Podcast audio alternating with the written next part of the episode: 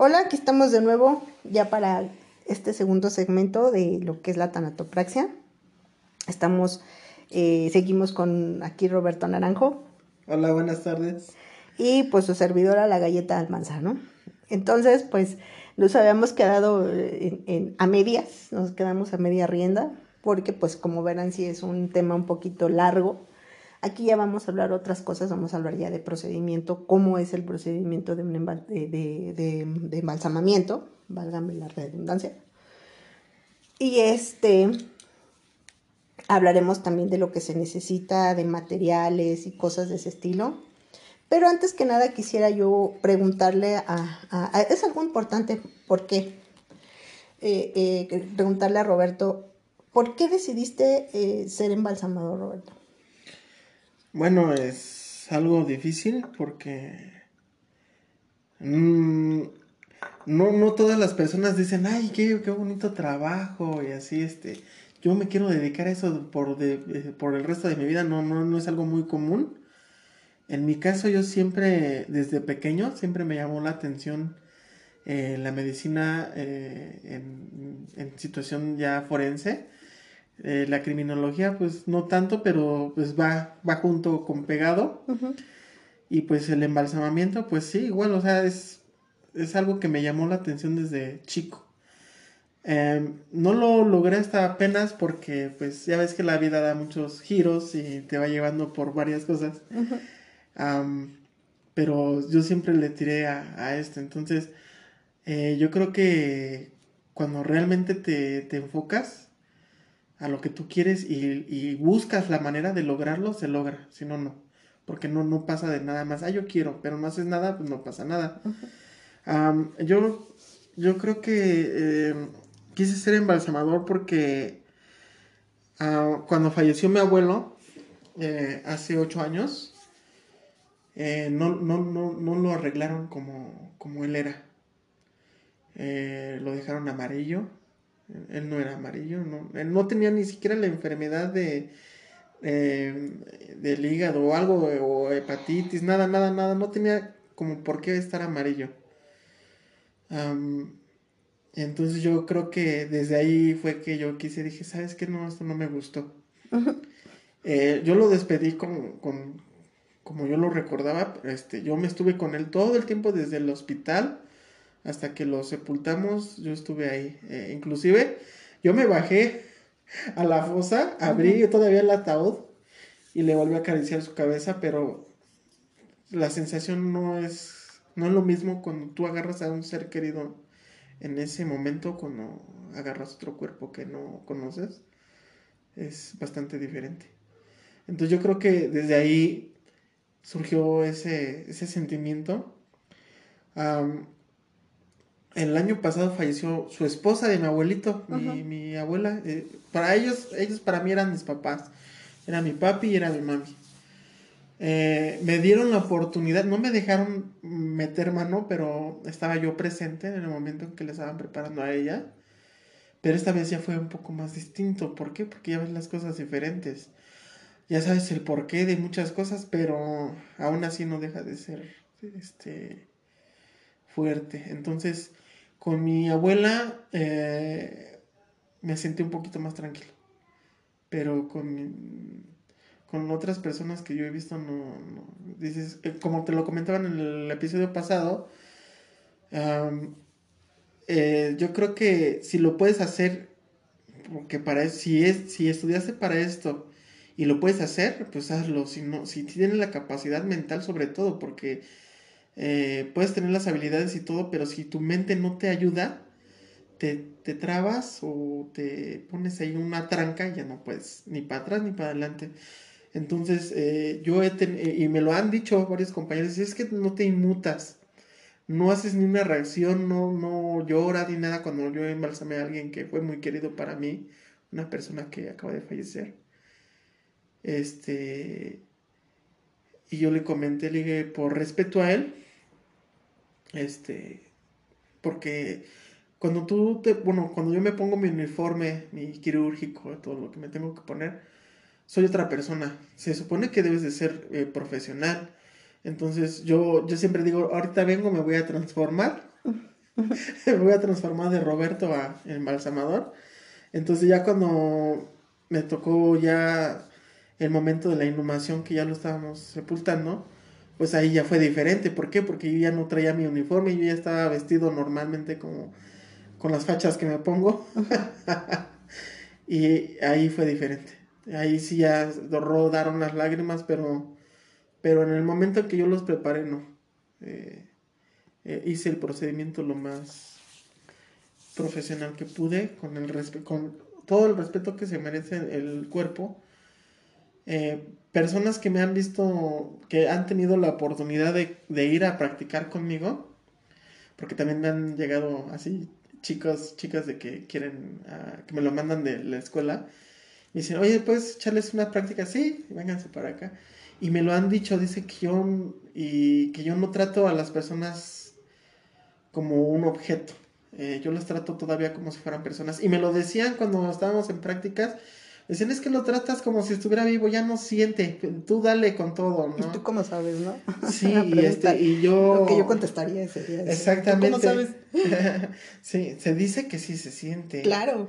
No sabes eh, eh, realmente en qué momento se separa el cuerpo del, del, del, alma. Del alma, claro. Entonces yo sé que se puede, eh, todavía puedes estar escuchando, dependiendo las horas que lleves de, de fallecido, pero eso no te impide que tú me ha tocado ver que los cuerpos abren los ojos, o sea, yo están cerrados sus ojos. Lloran incluso. Exactamente. La, la, primera vez que me vi, que vi un cuerpo llorar me impresionó mucho. Pero sí te digo, este, más que nada es tratarlos con su respeto que merecen. No porque eh, aparte como por tu trabajo no puedes no puedes presentar un cuerpo maltratado. Uh -huh. No le puedes meter eh, ahora sí que un, un, una incisión de más, una más porque se te antojó. O, o, que lo estés rasurando y que le cortes la, la, la piel y eso por, por, descuido, puede que te la puede pasar, ¿verdad? Pero no, no porque dices, ah, ya no siente, ya, no, ya ni modo, pero la familia lo nota. Lo nota porque al final de cuentas, cuando tú presentas un cuerpo a la sala de velación, haz de cuenta que lo estás poniendo en los reflectores, uh -huh. es, es, el centro es el de todo. protagonista, básicamente. Exactamente, entonces tú lo pones donde hay focos. Hay en algunos casos, pues veladoras, entonces tiene sus torcheros de luz, eh, su Cristo con, con luz, el, el, foco que lo tiene enfrente, entonces ahora sí que lo tienes frente a los reflectores y es lo que tú vas a presentar, entonces tantito eso de que no te que no lo puedes entregar maltratado más de lo que luego llegan a estar uh -huh. y pues el respeto que tú les tienes porque si tú no los respetas ellos no te dejan no te permiten trabajar como es con ellos uh -huh. eh, a veces llegan con una vibra muy fuerte como te comentaba eh, y no no cooperan es lo chistoso que dices bueno ya señora ya se de déjese por favor porque tenemos el tiempo contado y se queda el cuerpo así, pues, con una cara de enojo, yo, bueno, y este, dices, bueno, este, ya déjenme de sus berrinchitos porque aquí el que manda soy yo y yo necesito entregarla con sus familiares que la están esperando porque ya se tiene que ir. Ya su tiempo ya se terminó aquí, ya no podemos hacer nada, yo no lo puedo regresar de donde está. Entonces, pues ni modo, coopere flojito y cooperando como dicen por ahí, y pues realmente sí, es cierto. Sí pasa. Fíjate que, digo, ¿por qué te hago esa pregunta de qué importante es saber en qué momento dices, decido ser embalsamador? En la mayoría de nosotros eh, que, que, hacemos este tipo de, de, um, oficio o que nos dedicamos a lo que es la muerte, yo creo que tuvimos contacto en algún momento con un, con un ser querido que, que lo vimos partir y lo vimos en esas circunstancias. Digo, en tu caso pasó, en mi caso también. Eh, dicen que infancia es destino. Eh, mi abuela vive en, en, en, un pueblito, un ranchito. Y, este, y enfrente de la casa de mi abuela había una funeraria. Y en la funeraria, pues, este, funeraria de pueblito, eh, pues estaba, el señor era carpintero, ni siquiera era embalsamador, o sea, ni siquiera era una funeraria así como las, como las conoces hoy. Este, era un, este, era una casa de piedra, muy bonita la casa, muy pintoresca, de pueblito, a final de cuentas, Y este, y pues bueno, no, no hay, eh, este, ¿cómo les digo? Les digo que infancia es destino porque en la parte de abajo de la casa, este, el señor hacía sus ataúdes y al hacer sus ataúdes, pues este, nosotros jugábamos con los ataúdes. con los ataúdes. me metía yo en el ataúd y así, ¿no? Y sentía, bueno, ¿qué se sentía, no? Y luego a veces estaban este, velando a alguien ahí, en, porque a veces pues, estaba en el patio de donde estaban los ataúdes, a un patio muy pintoresco también, muy de pueblo. Pero estaban ahí, estaba yo jugando en los ataúdes cuando estaban velando a estas personas. Entonces veía yo a muchas personas cómo se iban, ¿no? Y decía yo, ay, qué, qué. Y este señor se dedicaba a hacer todo, todo lo que sucede en una funeraria, desde recibir el cuerpo. Allá, pues, bueno, en un pueblo se utilizan más los usos y costumbres, es rara la vez que se, que se preserve uno o que se embalsame.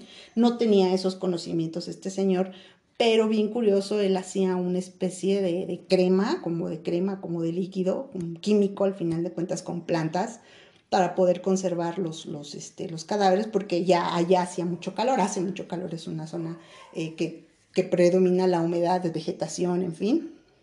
Estamos hablando de la sierra. Y pues la verdad es que sí, sí, sí, este, se descomponían rápido, ¿no? Exactamente, hacía su bálsamo, por eso viene la palabra embalsamador. Embalsamador, Porque es este, unos bálsamos que aplicamos. para poder conservar o por lo menos este, disminuir el, olor del, del de, la descomposición.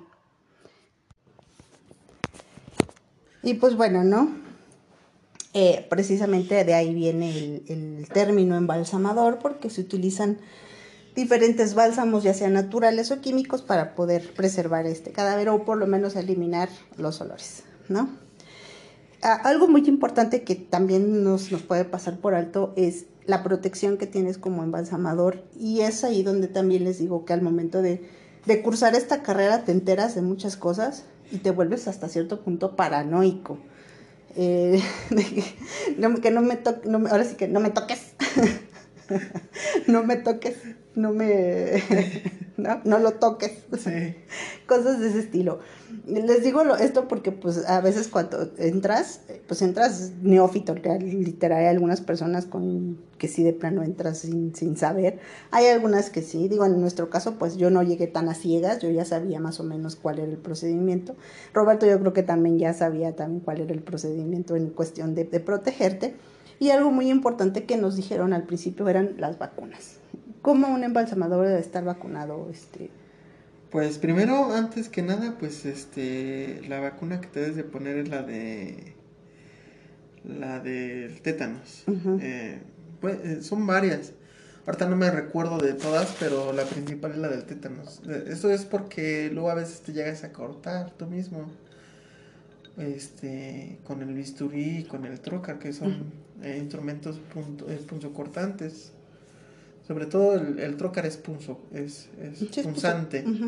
Y el bisturí, pues es punzo cortante. Entonces, y sí me pasó. Realmente, eh, cuando te confías, que es el peor error que tú puedes cometer, es confiarte. Y me corté con el bisturí. ya estaba usado. Sí. Eh, ya lo había usado en el cuerpo y dije, no puede ser. Y, todo lo que tú sabes de curar, todo lo demás, o en dado caso que tú sepas, pues se te olvida. Entonces yo estaba corriendo para todos lados. Así 33-12, 33-12. con, el, con el, agarrándome mi mano y corriendo para todos lados y haciendo un regadero de sangre porque sí fue profunda la, la cortada. Y pues la sangre brota y es escandalosa. Entonces lo que hice pues fue ponerme algodón y ponerme otro guante y seguir trabajando porque estaba este, a la primera mitad del, del procedimiento, entonces este, esa fue mi experiencia con, con el bisturí. Entonces hay que tenerle respeto a todo lo que tú hagas con mucho cuidado y este y sobre todo no confiarte porque es lo peor que puedes hacer.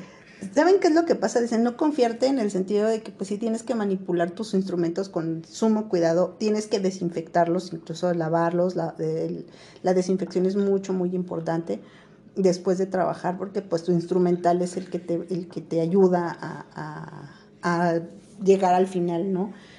Eh, se manejan, aquí es donde entramos en materia, se manejan varias cosas que ahorita las vamos a ir nombrando poco a poco y las vamos a ir explicando. Este, básicamente estos accidentes de que te cortas o cosas de ese estilo es porque no tienes tiempo. El tiempo es una, es una de nuestras trabas porque obviamente tienes que hacerlo muy rápido, muy rápido a medida de tus posibilidades.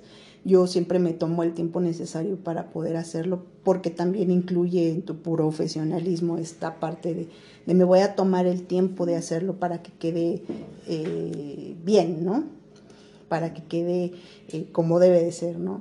Pero muchas veces tienes a varias personas detrás de ti, al funerario, a los familiares, ya está, ya está y ya está y ya está, sin saber cuál es el procedimiento que se hace. Exacto, siempre te van a, siempre te van a preguntar la familia en cuánto tiempo, cuánto tiempo lo tienes. Y ya, pues tú les dices tanto, más o menos. Pero yo siempre les doy una hora de más porque así ya los mantienes tranquilos y tú puedes hacer tu procedimiento normal. Y este y ellos ya ya este están más tranquilos de que en el momento que dices ay se tardó menos ah, sí pues no, no pasó nada pero si tú les dices lo tengo en una hora y te tardas más es cuando tú te ahorcas tú solo, dices, no, ¿qué en tanto tiempo? ¿Y qué pasó? ¿Qué, ¿Qué, le está haciendo? Y sobre todo... Ah, sí, porque también tenemos este mito de que, ay, seguramente le está quitando los órganos para venderlos y, y cosas de ese estilo. O sea, la verdad es que eh, de entrada no se puede quitar órganos porque pues no... ya no sirven. No sirven. No, pero, o sea, ya, ya un cadáver es un cadáver y ya es muy poco probable que esa persona tenga alguna utilidad para la que sea a menos para venderlo, ¿no? Pero pues no puedes hacer eso porque te metes en una bronca, ¿no? no, sí, no. claro. O sea, es, es, muy difícil que eso pase, ¿no? En una funeraria es que se da, no les voy a decir que no, yo he, he visto personas que hacen eso, pero la verdad es que no, no puedes hacerlo ya estando en una funeraria y con toda la legalidad que les digo que hay, y mucho menos ahorita, ¿no? En este, en este tiempo. Está mucho, muy controlado ya esa parte. Y qué bueno. Por otro lado, pues bueno, ya, te, ya dijimos en el procedimiento pasado que cómo empiezas, ya tienes a tu cadáver preparado, vamos a pensar que es un cadáver fresco, ¿no? De una persona mayor, un adulto mayor. Este, se limpia, se... Se desinfecta, eh, bueno, si, necesi si, es, si es hombre, pues lo rasuras si es que te uh -huh. piden que lo rasures. Eh, lo puedes hacer antes o durante la inyección, mira, pero bueno, yo prefiero hacerlo antes y bueno, ya secas todo, yo, localizas eh, dónde quieres inyectar. Uh -huh. Por lo general, eh, yo lo inyecto por la carótida, uh -huh. que es este es un método un poquito más rápido y más efectivo.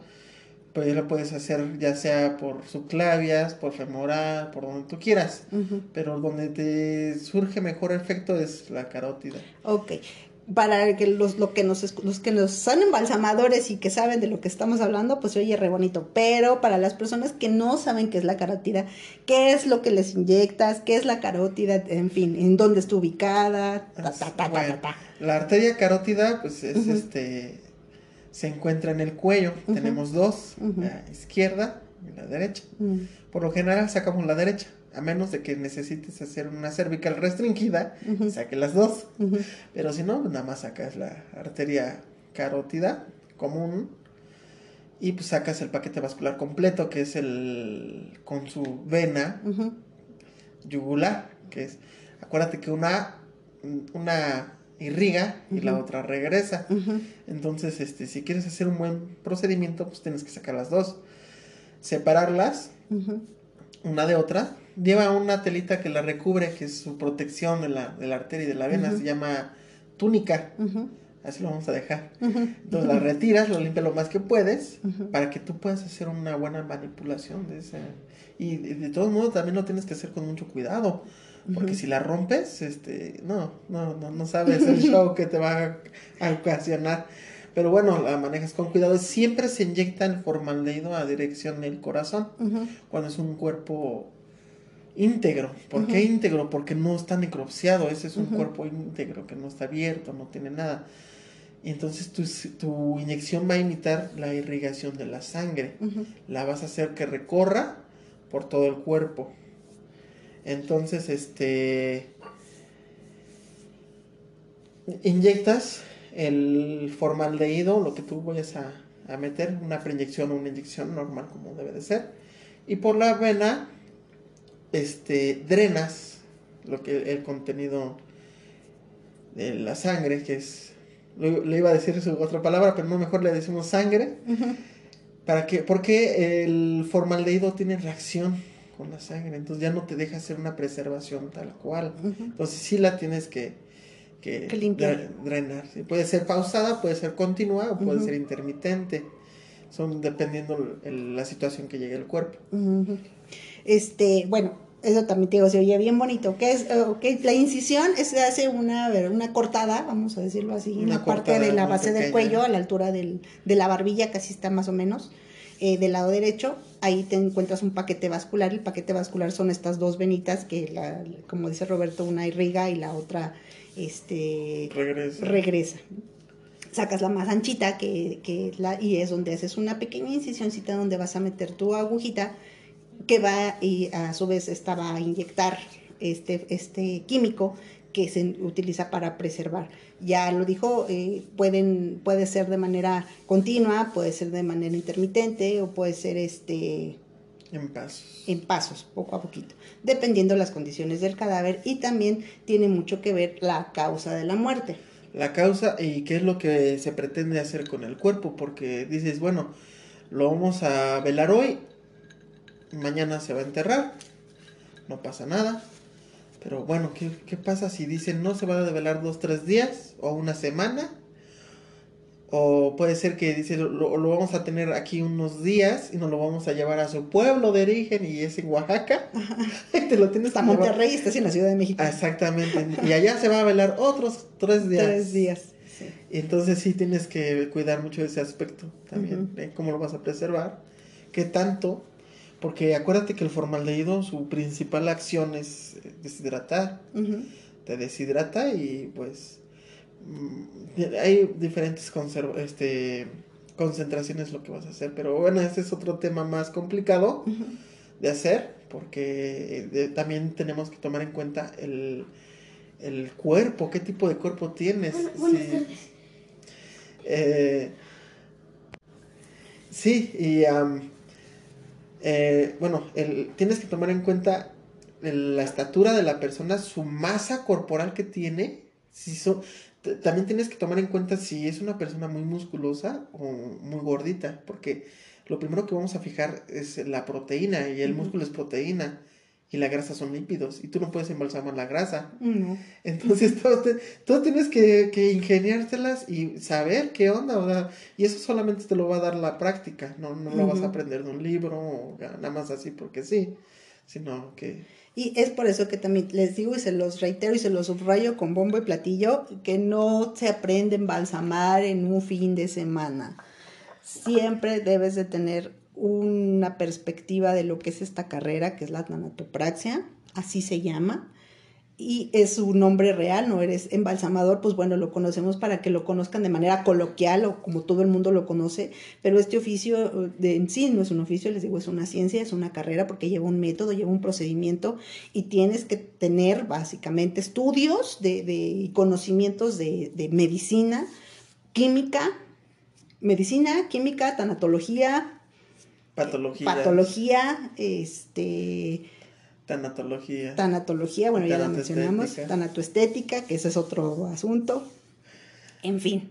Entonces, no nada más es de que, ay, sí, pago mis 300 pesos y aprendo a conservar personas el fin de semana, ¿no? Y las relleno de estopa y tan tan. No, es un procedimiento largo y esto implica eso precisamente. Debes de tener eh, observar de esta manera este, a nivel del técnico eh, si es gordito, si es flaco, si algún consume, algún tipo de medicamento durante su procedimiento de agónico para que tú puedas eh, inyectar cierta cantidad de químicos o ciertos químicos. Bueno, ahí esa parte es un poco más difícil porque no ya no ya no te van a decir, es que tomaba este medicamento, como para qué te lo dicen a veces sí los medicamentos se interponen, las enfermedades también, o sea, cuando tienes una falla renal, pues sí está cañón, porque estás reteniendo líquidos. Entonces, ¿cómo va? Este, tú le estás metiendo más líquido. Es, es la base del, del formaldehído, bueno, con lo que lo vas a diluir, es agua. y, y le vas a meter más agua. ¿Cómo lo vas a hacer? Y tiene que deshidratar aparte. Y entonces, y ahí viene otra parte importante que decía, no puedes maltratar un cuerpo, imagínate, llegas a perforar un cuerpo que está reteniendo líquidos y vas a, vas a tener ahí un chorro constante y te va a echar a perder el trabajo. Claro. Y pues bueno, para que te cuento los problemas que te van a ocasionar. Pero bueno, está bien. Eh, continuamos con lo de la inyección. La inyección. Bueno, se hace la inyección. Ya, sabemos esto, continuamos. Ya inyectamos. Ya inyectas, bueno, clausuras. Ajá. Eh, ¿Cuánto tiempo se, más o menos de, de, que inyectas tienes que dejar pasar? Digo, si lo haces de manera manual, pues tienes que estar al tanto de cómo está tu, tu, tu cadáver. ah, ok, sí, este, bueno, tú vas, eh, mientras vas inyectando, pues puedes ir dando un masaje en el cuerpo. ¿Por qué un masaje? Porque le vas a ayudar a irrigarse el químico. Es como cuando tienes problemas de circulación y ¿qué haces? Tú le ayudas a esa circulación con un masajito para que llegue bien. Entonces, eh, no puede ser una inyección muy fuerte, muy rápida, porque puedes llegar a romper los vasitos capilares y pues no te va a preservar. Al final de cuentas vas a hacer un mal trabajo. Entonces, tú, tú le vas a ayudar, sobre todo en la cara y las manos, a que lo vas a masajear, le vas a reacomodar las facciones que ellos tenían. Inclusive hay personas, eh, comentábamos que estábamos imaginando que estábamos embalsamando a una persona mayor, muchos de ellos ya la mayoría no tienen dientes. A veces te mandan los dientes, a veces no, las prótesis. Entonces, eh, ya sea que tengas prótesis, te la pones y acomodas. Y si no la tiene, pues ni modo, tienes que ingeniárselas porque los labios al final denotan que cuando ya no tienes una dentadura completa y se marca.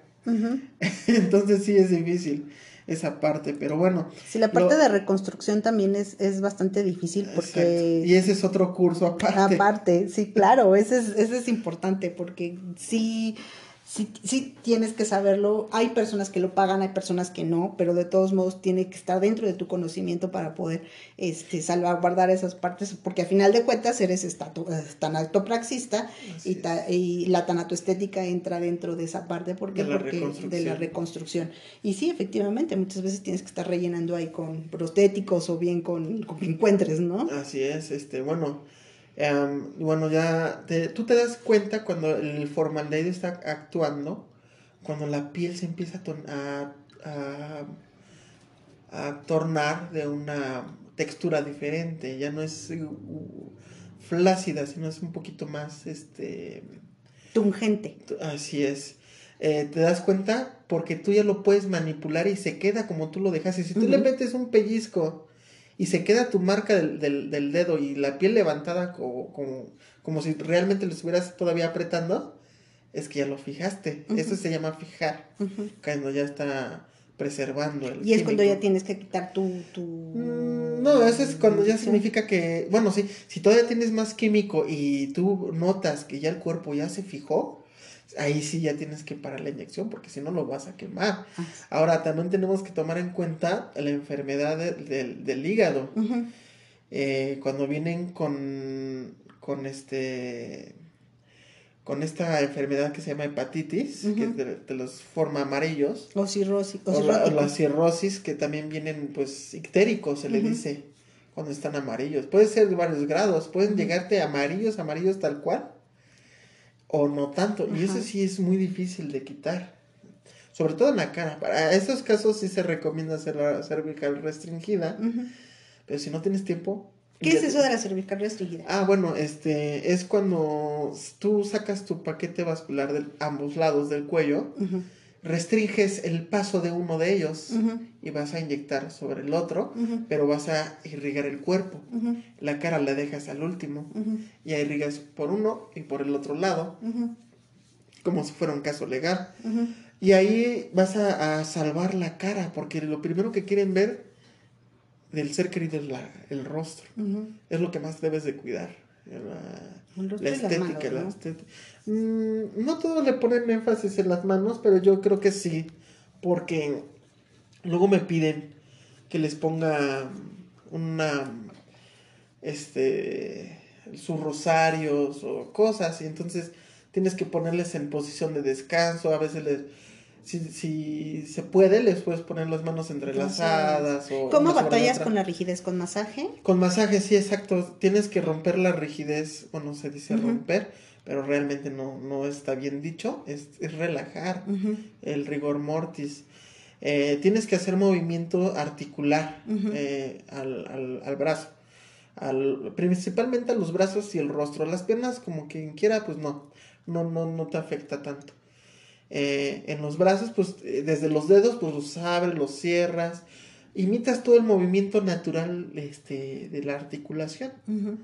Con mucho cuidado porque Sí, se llega a se fracturar. llegan a fracturar los huesos. Ya me pasó una vez, se siente horrible. sí. Porque dices, Ah. chingue, se me- ya le rompí el brazo, pero bueno, ya está muerto, no pasa nada. No, sí, sí pasa. Porque si tú rompes el hueso, antes de que tú, es- si tú rompes el hueso y la fractura del hueso es, este, es astillada, puedes llegar a romper la, a- la vena. la, la ajá, arteria. Entonces ahí ya tienes otro problema, porque cuando el, mo- al momento que tú vas a hacer la inyección, ahí ya tienes una fuga, ahí se- eso se le denomina como un cortocircuito. Ujú. Entonces ya no te está fijando de- del brazo para la, a la mano, a los dedos.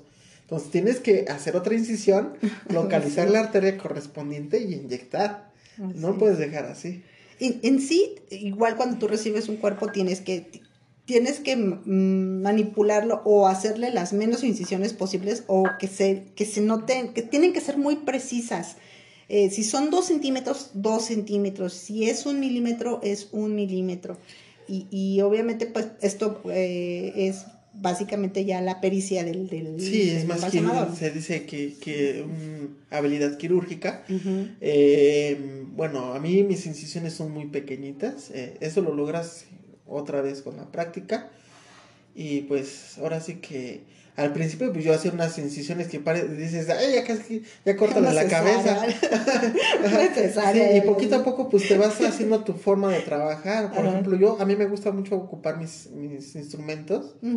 Muchos lo hacen con las manos, eso ya depende de cada quien. No tiene nada de malo que lo hagas con las manos y con el instrumento, porque al final de cuentas son técnicas y tú eres un tanatopractor y entonces em, es un conjunto de técnicas. O sea, si, no las, si no las sabes, tache, porque, porque pues en algún momento lo vas a tener que... Algo que comentábamos antes de empezar la entrevista, y bueno, que siempre a lo mejor eh, me gusta mucho platicar a mí con Roberto, porque bueno, yo platico a lo mejor con mis amigos o platico con que no tienen nada que ver en- con el ramo funerario. Y estoy platicando en el sentido de que, ay, es que hice esto y es que pasa esto y a lo mejor las quejas, ¿no? Que tenemos nosotros como embalsamador. tenemos las quejas y pues mis amigos así como que podemos hablar de otra cosa porque sí, es, es- sí, es así, ¿verdad? No sé, no, no sé cómo hacerle, ¿no? A veces digo, no sé cómo hacerle. Entonces ya, ya entendí que a lo mejor algunas personas no, no utilizan, incluso incluido mi pareja también está así como que, me- no sé, no, no me interesa, no quiero escuchar eso.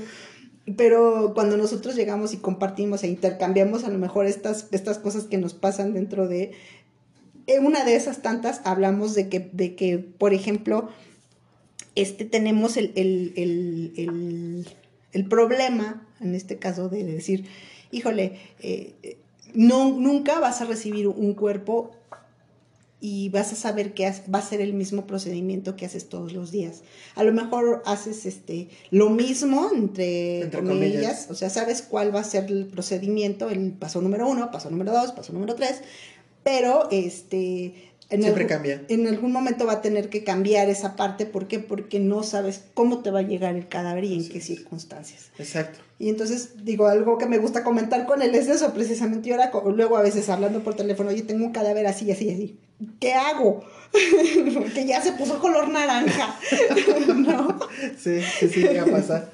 Pero bueno, estábamos platicando precisamente esa forma, de- esa parte de, de tener cuidado con el químico, porque el cuerpo humano al final de cuentas Es química. es químico, Ujú. es, es, este, son minerales también, tenemos minerales.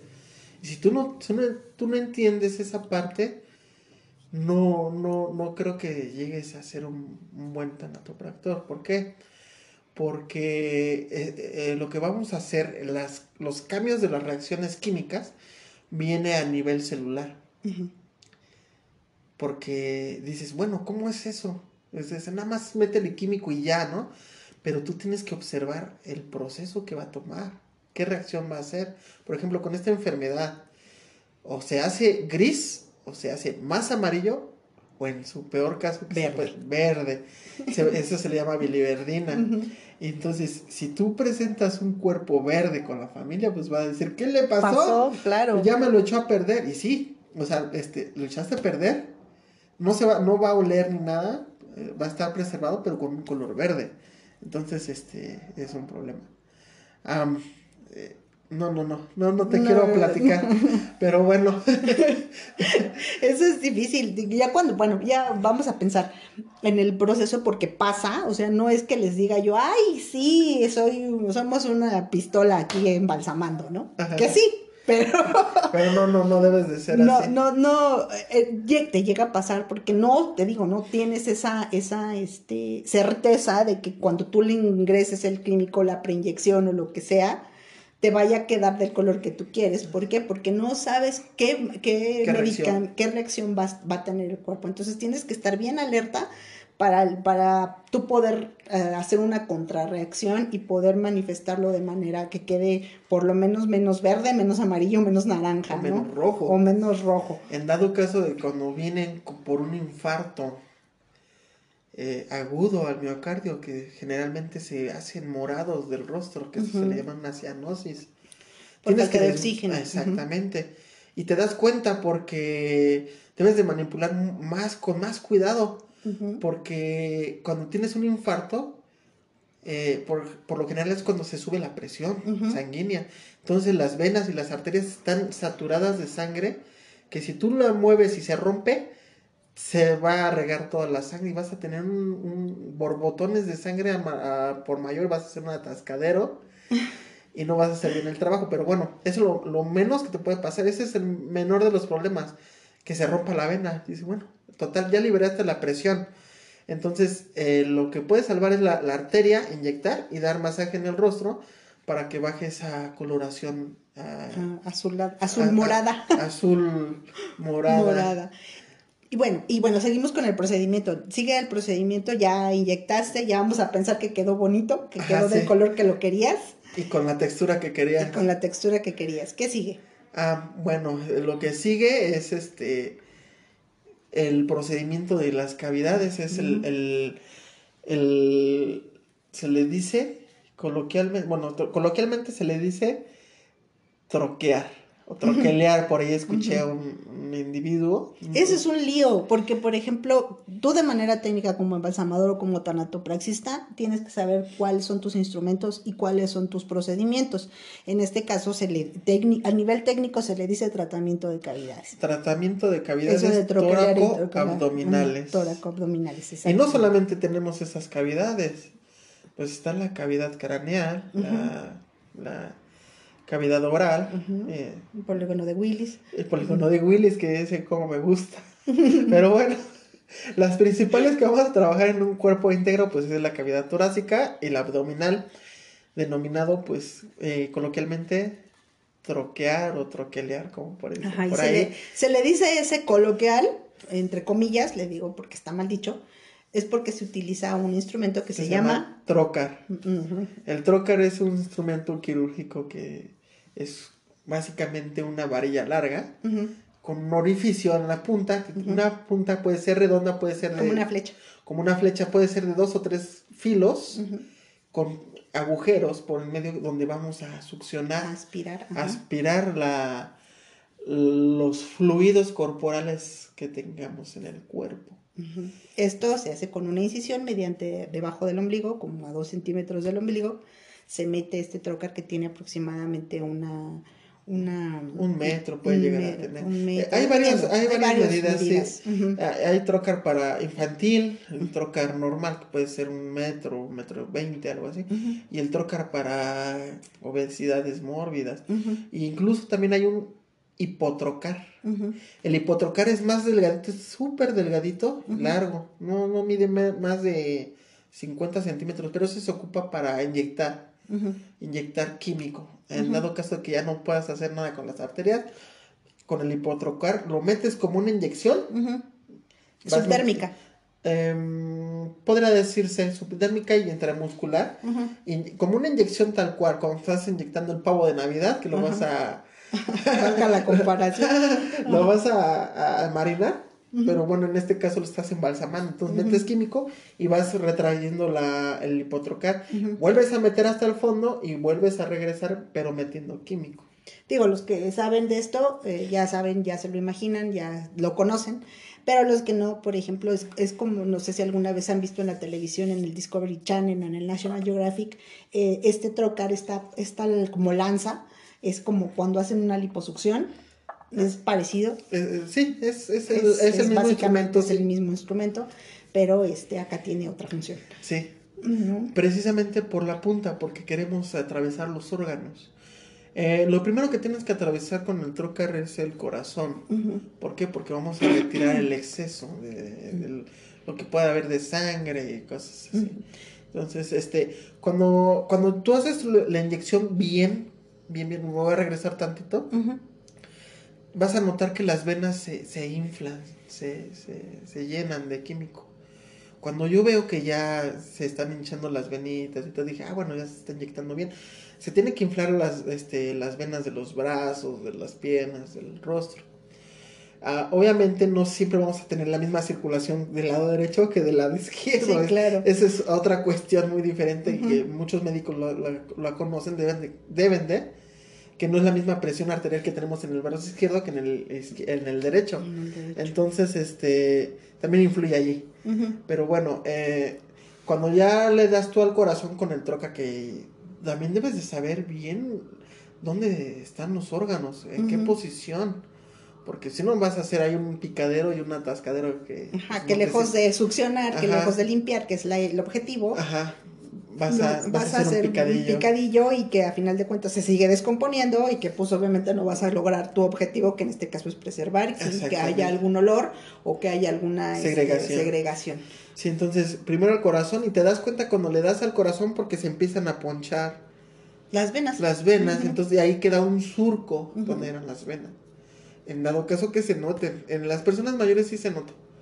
No tanto en las jóvenes, pero sí se llega a notar ahí la... la y, eso sí eres muy observador, o sea, digo tú porque lo conoces y lo haces, pero al final de cuentas, si tú tienes que hacerlo de, de alguna manera, porque eso es algo que no puedes ah, evitar. así es, sí, este, para este trabajo también sí te influye mucho la, la observación, tienes, tienes que ser muy objetivo con ese, en ese aspecto, porque si tú no observas todo lo que está pasando, eh, una cosa es observar, otra cosa es ver, y entender lo que está pasando, porque si no, ¿de qué te sirve ser observador si no lo entiendes? Entonces sí, sí tienes que ser muy... Muy minucioso. Sí, muy precavido. y muy minucioso. Sí, entonces sí es difícil. Eh, bueno, ya le diste al corazón, le sigues a los pulmones, porque llega a haber líquido en los pulmones, o este famoso líquido acítico, que es el líquido entre las cavidades, entre los órganos y pues de ahí del corazón y los pulmones, pero no, no, no solamente es de picarlos por picar, sino yo lo hago de, de una manera que pico, si veo que no sale nada, cambio de lugar, si no sale nada, cambio de lugar, pum. Esto en los pulmones y en el corazón. Ya cuando veo que ya no salió nada, pero sí sale, y cuando ya terminó de salir todo lo que alcanzas a sacar, porque no lo sacas al 100%, a menos de que sea un caso legal, que ahorita vamos a ir a esa parte. Entonces, este, te pasas a la cavidad abdominal, pero ahí sí tienes que estarle picoteando tal cual, porque lo que quieres es, es hacer ponchar los intestinos. La putrefacción, tú sabes que inicia del intestino, del intestino. La parte de la pelvis, de la fosa, de la fosa ilíaca, derecha entonces ahí es donde yo hago mi incisión. Yo hago dos o tres dependiendo, pero son muy pequeñitas. Eh, se puede hacer una, pero yo prefiero hacer esto porque da mejor resultado. Entonces yo levanto un poquito el cuerpo, le pongo un polincito en, la, en el área de las escápulas. Entonces ya queda como en semifolder. Y todo lo que son líquidos como que van para abajo por gravedad, entonces ya es más fácil que tenerlo totalmente eh, horizontal. Horizontal. En esto, esto del semifowler es, son las posiciones anatómicas que es de, de cúbito ventral, de cúbito dorsal, en, fin. Esto también nosotros lo utilizamos, ¿por qué? Porque eh, al final de cuentas ya la sangre o los líquidos ya este eh, ya no tienen ningún tipo de, de circulación, ningún tipo de presión. Quedan estancados. Entonces quedan estancados. Entonces si tú manipulas, eh, es como un globo, cuando lo llenas de agua, pues si lo pones de lado, pues se baja el agua y así. No es lo mismo, más válgame la comparación. Así es, entonces te digo, yo inicio mi segunda incisión en la fosa ilíaca derecha y entonces ahí sí ya picas con, discriminadamente. Ahora sí que sacas el, el FUA sí. y le picas los intestinos. El objetivo de esto, de, del tratamiento de cavidades, es el siguiente. Sacar todos esos líquidos que van a, en algún momento pueden segregarse. Si no los sacas completos, eh, cuando tú ya entregas a tu, al familiar, en este caso el cadáver, pueden seguirse agregando líquidos. Entonces la idea es que no lo haga. ¿Por qué? Porque, número uno, el, el es, ya dijimos que es infecto contagioso, entonces todo eso crea bacterias y al momento de y gases y al momento de que se respiran, pues obviamente te, puedes tener algún problema en, en, cuestión de salud. Así es, es entonces precisamente por eso se hace este procedimiento que es un tanto grotesco, pero sí este, es necesario. Sí, eh, lo primero que tienes que hacer es desgasificar. Por eso te decía que tienes que tocar el, estómago. Y tienes que checar, gasificar, se va bajando el estómago. Si está muy panzoncito, lo dejas flaquito, flaquito. Ahora sí como una lipo, una lipoescultura. Entonces, ya terminando de eso, metes químico de cavidad. Con lo mismo, con un trocar.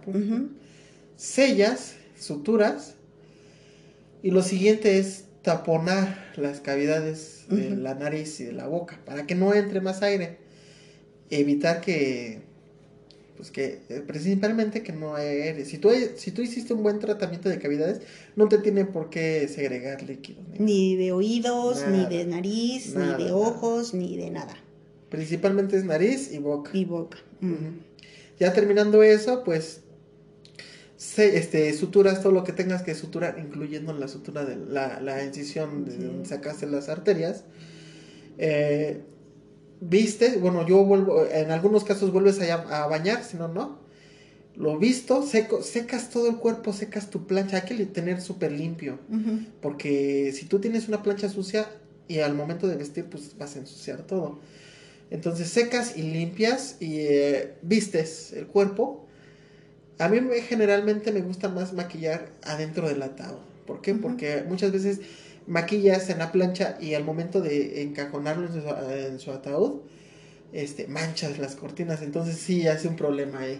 Pero no, yo mejor prefiero eh, volver a hidratar la piel con un poquito de aceite. ¿Sabes que es un problema eh, que yo he notado últimamente también? Eh, y, y, yo creo que tú no me dejas mentir. Cuando nosotros este, estudiamos, pues la maquillada, las mujeres, pues bueno, ¿no? Ya sabes. No todas. bueno, no todas, ¿no? Pero pues la mayoría todas así vienen perifolladas y hacen sus maquillajes muy este muy estéticos, muy bonitos y todos muy preservados, incluso que ni siquiera eh, así de que lo, le pasabas el dedo y ni siquiera te manchara el guante. Eso sí, pero la, la hora la de la maquillada en la hora de la estética híjole, era, era bien difícil para los caballeros hacer oh, ese, porque ¿cómo le igualo el tono? Pero sí, ya con la práctica también vas aprendiendo y eh, ahorita déjame decirte, te voy a pasar un tip que hay fijadores de, de maquillaje, entonces puedes hacer tu maquillaje bien libre en tu plancha, pones tu fijador y ya la pasas. No, pero fíjate que lo fijo yo con un spray de cabello, entonces se fija muy bien. No necesitas gran cosa. Digo, yo sí le invierto en, en, estas cuestiones de, del maquillaje No, pues digo, al final es, es, de cada quien, ¿no? maquillaje tal cual, que lo aplicas con brocha o con una esponjita, o el, el Quiero que se enteren que el maquillaje es especial para cadáver, ¿no? Ese es, ese es maquillaje que compra. A, lo mejor en algunas funerarias, pues sí, ¿no? Porque es para lo que te alcanza. O la familia Pero eso ya depende del embalsamador, o la familia te da el maquillaje del, del, ser querido. En cuestiones de caballeros, pues sí, recortar cortas un poco la barba o el bigote o los rasuras, ¿no? Como, como hay, o les cortas el pelo porque si llegan un poquito despeinados. Las cejas. Las cejas, las peinas. Los vellos de la nariz. los sí. vellitos de la nariz, los vellitos de las manos, a lo mejor les arreglas las uñas. Exactamente. etcétera, etcétera, ¿no? Yo sí le pongo mucho atención en las manos, como Ajá. te comentaba. Sobre todo las mujeres. Porque, eh, imagínate, tú tienes las uñas ahorita arregladas. Entonces, si, si, si- no, no, no, no es bonito que, que si te conocen, que tú te arreglas, que, te pone, que te gusta ponerte uñas y que te vean sin nada de eso, pues sí dices, ay, no, como que, como que, ¿qué onda, no? Pero sí, eh, bueno, ya viste, yo, ah, yo les pongo perfume, ¿no? Eh, perfume del que me dan, si me da la familia es perfume, pues excelente, si no, no. Yo les pongo un perfume que yo tengo. Eh, Por lo regular la ropa te la da la familia cuando tú llegas, haces el servicio y te presentas con el familiar y que quieres el embalsamador y que le vas a hacer, pides una fotografía del, del, del familiar. si es posible, si, si no, me dicen, te la mando por WhatsApp, ya le doy mi número, me dice, esta es la foto, tal cual, y sí, y sí me tocó la semana antepasada eh, hacer una señora ya grande que se quiso ir con su vestido de bodas. Y le pusimos su ramo, todo, y me dijeron, quiero que la maquilles así. La señora tenía cáncer, Ajá. entonces ya no tenía mucho cabello y mínimo, no tenía ni cejas ni pestañas. Entonces ya me mandaron una foto más o menos actual y yo la maquillé como ellos me pidieron con chapitas, color de labio, todo lo demás. Y realmente sí quedaron muy contentos con el, con el resultado. Eh, decir contentos eh, es como que muy superficial porque están llevando un duelo. Entonces e- es, es más que nada que ellos se queden tranquilos.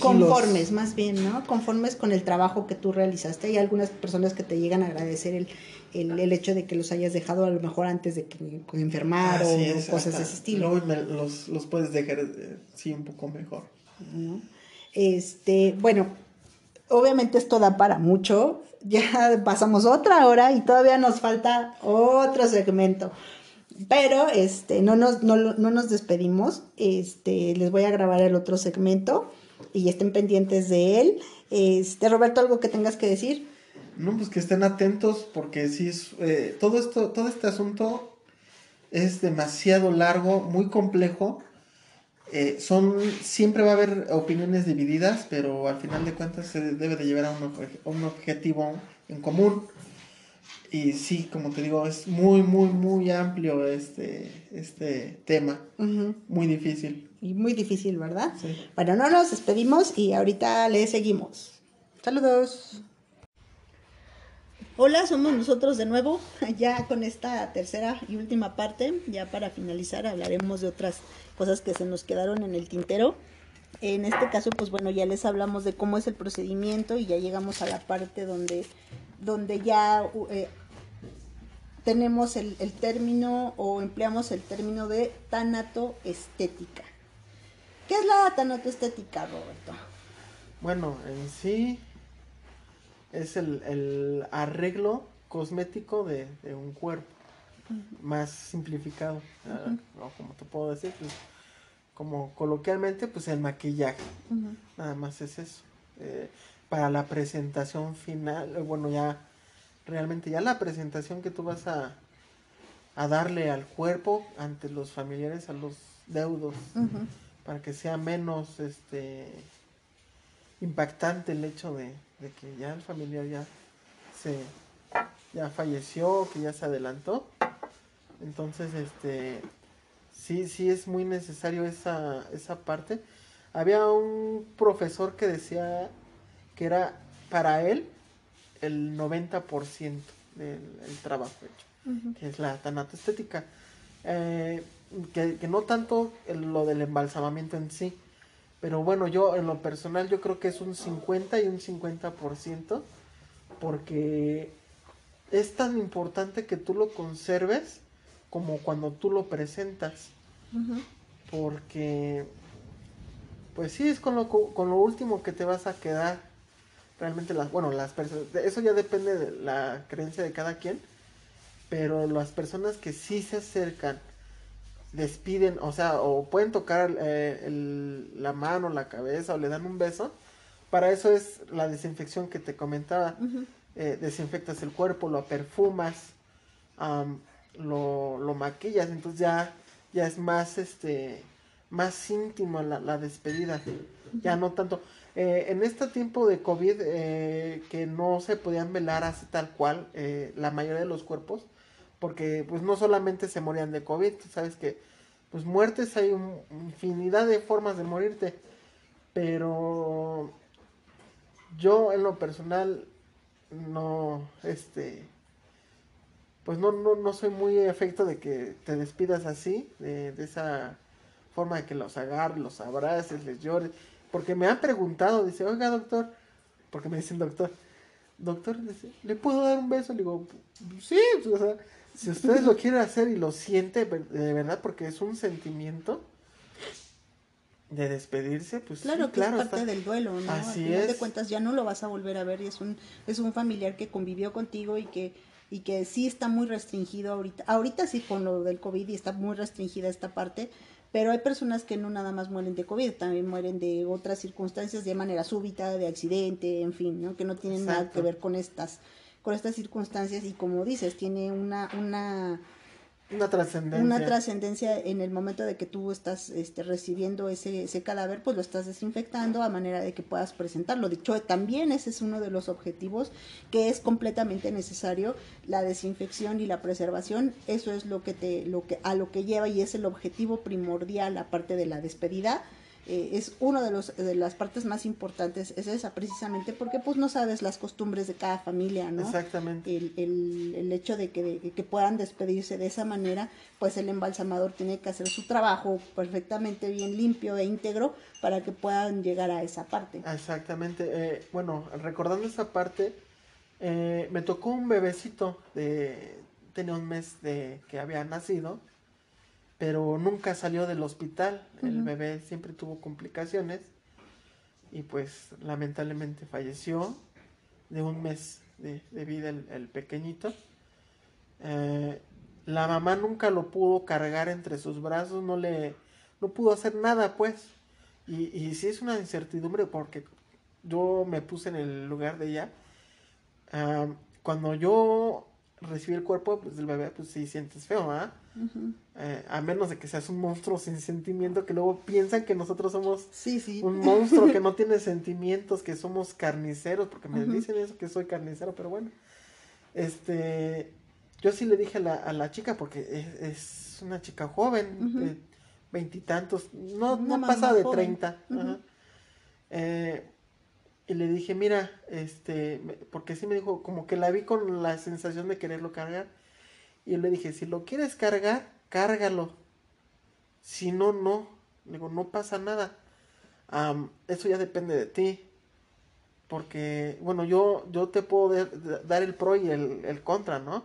O sea, de que lo pudiste, de- tú te quedas con la sensación de que pues es tu bebé y, y tú como mujer me lo, me lo vas a entender mucho mejor. O sea, ¿qué es lo que más deseas en el mundo cuando nace tu bebé? Cargarlo, verlo. cargarlo y tenerlo entre tus brazos. Yo en este caso, pues yo a mis sobrinos, pues yo los cargo y les doy besos y todo y les hago travesuras. Y esa es mi forma de, de quererlos. Pero este... Pero sí le dije a la, a la chica esta, le si lo quieres cargar, cárgalo. Pero ten en cuenta que ya no vas a sentir el calorcito de su cuerpo. Yo te estoy previniendo. Si no lo cargas, pues igual y te vas a quedar con ese, ese hueco en el corazón de que. Que lo pudiste haber cargado antes de sepultarlo. Digo, eso también eh, es parte del, del, en el duelo que estás viviendo. Es difícil perder un hijo. Digo, en- hay varios diferentes tipos de duelo. Eh, no es lo mismo cuando pierdes a tu papá o a tu mamá que a perder un hijo o a un ser querido este, cercano, vamos a Ajá. decirlo, ¿no? de línea directa, ¿no? Sí. No es lo mismo. Sí, se dice que es como que se te muere una parte de ti de, de mismo. ti, ¿no? Y, y más siendo un hijo. Dicen que el dolor más grande es ese, perder un hijo. Afortunadamente nunca me ha pasado eso, pero yo lo he visto y lo he vivido y he seguido el progreso de personas que han pasado por esas circunstancias y la verdad sí, este, Se destruye. se destruyen totalmente. completamente y entonces esta parte de, de, de perder, de salir un poquito del, del ser carnicero, como dices, de ser em- embalsamador o de, verlo de manera científica o de manera técnica, pues sí te, te, te, lleva a eso. A lo mejor se preguntarán, bueno, ¿por qué no lo puedo cargar? Pues entonces, ¿quién lo llevó a la funeraria? ¿no? Es que también hay un procedimiento muy burocrático cuando mueren en el hospital. En un hospital, pues bueno, en el hospital le dan los, este, la preparación, que esto nos va, este, este caso precisamente nos va a llevar a otro, que son los casos legales, que, que también tienen eh, cierta injerencia en, este, en, en esta carrera de, tan, de tanatopraxista. Eh, bueno, se preguntarán por qué no lo ha podido cargar, pues bueno, eh, aparte de que se tiene que hacer un papel específico de qué murió, etcétera, etcétera, lo que mencionábamos anteriormente, eh, se les amortaja de, un, de cierta manera para poderlos este, ya llevarlos a la funeraria, que es lo que se encarga la funeraria de ir directamente al hospital a hacer este papeleo de, de sacar el, el, el, el reloj. es que estamos grabando, pero hay un reloj aquí que nos marca la hora, pero bueno, ya, ya se cayó. Entonces, pues sí nos, este, nos, nos, no, nos tardan en este, en este proceso, entonces para el momento de, llevarlo a la funeraria, pues no hay esta, esta relación madre-hijo, ¿no? Después de haberse perdido y obviamente como estuvo en incubadora o estuvo en observación o en terapia intensiva, pues la madre tiene poca visibilidad con el, con en este caso con el producto o con el bebé, no hay es, esa cercanía o el vínculo que se tiene cuando se da a luz, ¿no? Que, que, bueno, ya sabrán en algún procedimiento, luego luego te dan a tu hijo, luego luego lo tienes que amamantar y que empieza este vínculo eh, madre-hijo, ¿no? De, del, del el natural, el, el curso lazo. natural de las cosas, ¿no? Entonces, cuando esta, esta persona, pues yo entiendo a lo mejor la parte de, de, porque también a mí me han tocado bebés, este, sí entiendes esta parte y, y hablas con las personas de manera, tu, tu, formación como embalsamador también incluye la tanatología y esto de, entra dentro de la psicología, eh, la, la, psicología de, de, vivir este duelo y permitirles a estas personas que, que tengan en sus brazos a, este, a estos seres que pues cumplieron su misión dentro de, de este plano, ¿no? Realmente, sí, y eh, bueno, ya cuando lo llevamos, porque me tocó, ahora sí que no solamente soy embalsamador, sino soy más cosas.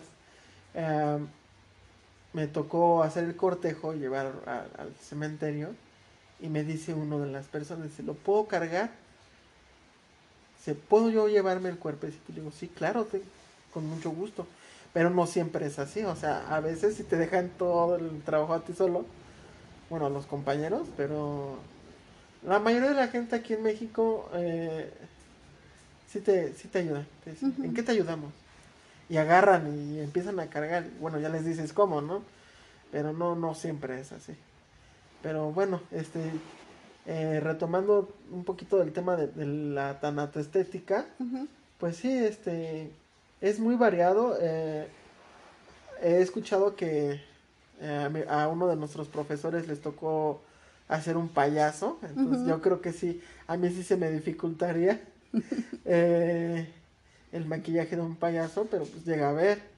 Um, en caso de, de, una mujer, pues, pues tú sabes que hay que ponerles eh, el, el, maquillaje que lleva luz, que lleva uh -huh. sombras, que lleva el rímel, el, el hacer un contouring, este, darle luz, eh, darle la apariencia de, de, que no tampoco empanizarlo, pero que sí se vea un poco una, natural, un poco natural, pero que el sí brillo, se note el, el brillo, el gloss, el, en los labios, sí. en fin, ¿no? Sí. Digo que hay de todo también porque hay personas que, digo, ahí es cuando se nota cuando una persona en vida fue querida, ¿no?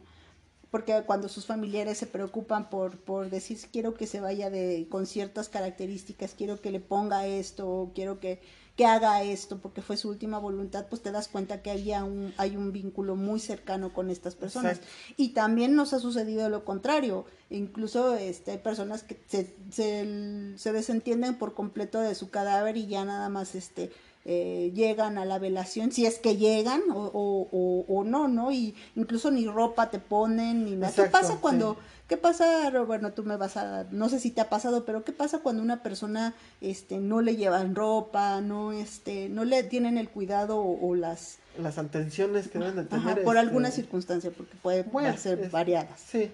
Um, sí me ha tocado que llegue, que dice, sabes que no tiene ropa, se, pero se va a trasladar. Uh -huh. Entonces, pues, ni modo, volverlo a amortajar.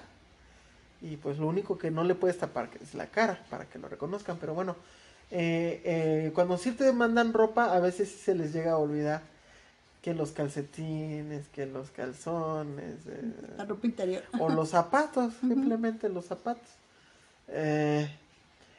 La, la señora que me tocó hace dos semanas, que es una señora un poco grande, que falleció de cáncer, se, se fue vestida de, de novia, pues, con su vestido de novia.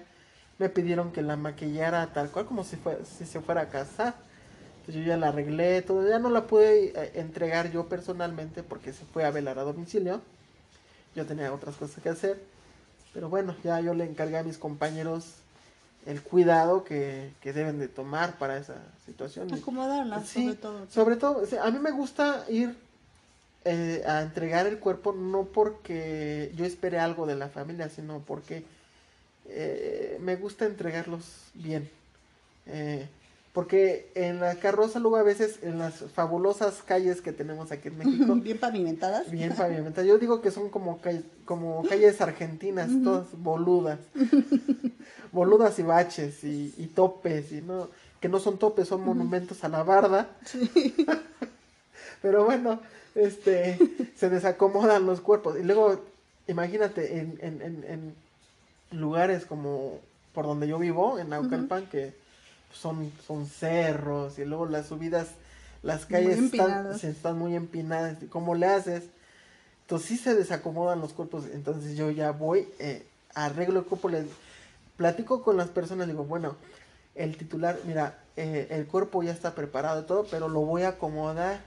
¿Por qué? Porque en el transcurso del camino se pueden mover. Cuando son muy delgados, bailan en el ataúd. Pues si están más llenitos, pues ya quedan bien. Pero si se pasan de llenos, pues ya hay que agarrar otro tipo de ataúd, que se- son los de tipo bóveda, los eh, medias tamboras, tamboras y así, ¿no? Entonces sí, eh, ese es el... el, el- El, sí, sí varía. El, Sí. ah, esa es otra parte importante también que me hicieron muchas, me han hecho muchas preguntas. Eh, el tipo de ataúd en, en cuestión, regresándonos un poquito en tanatoestética, eso tiene que ver ya con la tanatoestética. Dicen, bueno, el ataúd que utilizan este para la cremación es este lo compras, lo, lo te lo rentan, cuántas veces se utiliza, este, ¿cuál es este procedimiento en ese sentido?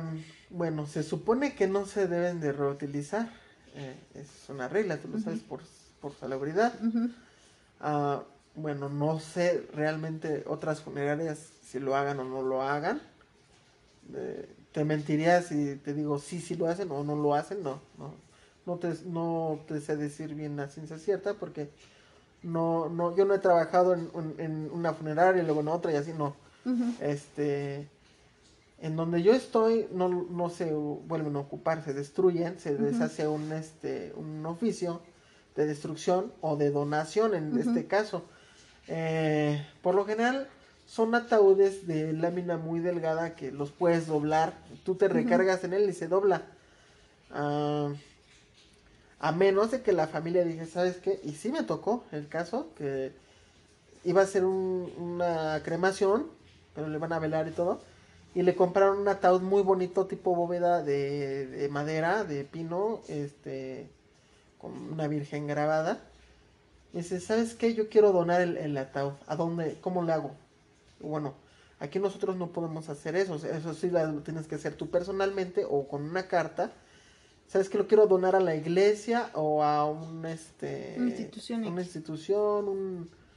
Un este, un- ¿cómo le dicen? Este, un asilo eh, donde tú estás escribiendo y bueno, este, y firmando que tú lo vas a, a regalar para las personas que, porque también ese es otro punto importante, las personas que no tienen ah, la solvencia económica como para pagar un servicio funerario tal cual, ¿Cuánto cuesta aproximadamente un servicio funerario? Mm, eh, donde estoy, estoy yo, eh, no rebasa, bueno, depende. Eh, un básico te cuesta como 11 mil, 12 mil pesos, 13 Y- mil y, pone. por ejemplo, este, este precio, ¿qué incluye el servicio básico, por ejemplo? El servicio básico, pues, es te incluye que es el rescate del cuerpo con la carroza, eh, el traslado, pues, del hospital o del domicilio al velatorio. el embalsamamiento, eh, los trámites legales, un ataúd básico y bueno, si es este cremación, pues una urna básica. Si no, pues ya el, el, puro ataúd. Por eso te digo, este, varían porque dices, bueno, no quiero el, ataúd básico, quiero otro más bonito, de madera, ¿no? Y el otro ataúd, pone que te cuesta 10 mil pesos. Y el ataúd básico lo tengo en dos mil y tantos, ¿no? Pero ya te incrementó 8 mil pesos. Pues ya no te va a salir en... En 12 o 13. En 12, 13, te va a salir en más, te va a salir en 23, 25. Pero por el ataúd. O... Es que sí, todo, todo, o, la, o, si en este caso que también dices, es cremación, pero no quiero el, eh, quiero el ataúd tal, y quiero una urna más, más bonita, por ejemplo, una de, de mármol, ¿no? Ya te, vuelve a aumentar el precio, pero eso ya, ya están contemplando que ya tienes un presupuesto y lo tienes que firmar de que estás de acuerdo. Por eso es que cambian, hay muchas variaciones. Y eso depende también de cada funeraria. Hay funerarias más caras, otras más baratas, así, pero bueno. Fíjate que yo, yo sí he estado de funeraria en funeraria. he andado de funeraria en funeraria y sí más o menos un paquete básico es lo que te anda costando de 12 mil a 13 mil, 14 mil por muy caro. Y te incluyen todo lo que mencionaste. Y efectivamente, ¿qué es lo que incrementa el precio? Pues bueno, a lo mejor puede, algunos el traslado porque dicen, bueno, este, bueno, voy a trasladar de la Ciudad de México a Monterrey, vamos a pensarlo, entonces ahí el, el embalsamamiento es un poquito diferente y utilizas un poquito más de químicos y que pueden este para que se pueda preservar el cuerpo y que pues lleguen allá a cremarlo porque pues tienen otros usos y costumbres lo van a velar más tiempo en fin no yo, yo tengo el, eh, no, no en todos los casos el incremento se incrementa el embalsamamiento sino más que nada es el, el traslado de la carroza. Y el y ahí ya lleva una tesis.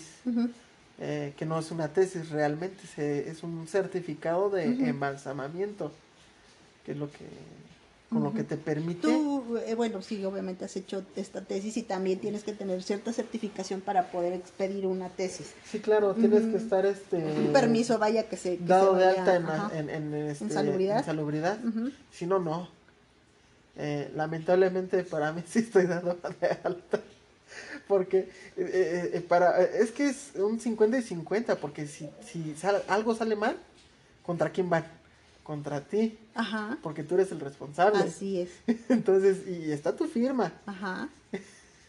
Digo, vamos a pensar que en el traslado, este, no sé, se le ponchó una llanta y en el ah, frenón, pues ya es, es dentro de, ¿no? del, del, asunto, pero en el enfrenón se maltrató el cuerpo. Ah, eso ya, ya es otra cuestión, pero eh, Pero sí tiene cierta responsabilidad, ¿no? O, o que a lo mejor el, el, tipo de, líquido que le pusiste, pues en, sí eh, siguió segregando porque no hiciste un buen embalsamamiento o qué sé yo, sí mm. tienes esa responsabilidad y pues en la tesis se explica cómo, cómo, cómo se hizo el procedimiento. Eh, sí, sí, tienes que especificar qué tratamiento hiciste, cuántas inyecciones hiciste y dónde las hiciste, porque ahí te pregunta carótida, subclavia, femoral, otras especifique, qué cantidad de, químico, qué químico ocupaste, el index que se le dice, uh, pues bueno, el nombre del finado, para dónde lo vas a mandar, cosas Y el lugar, en fin.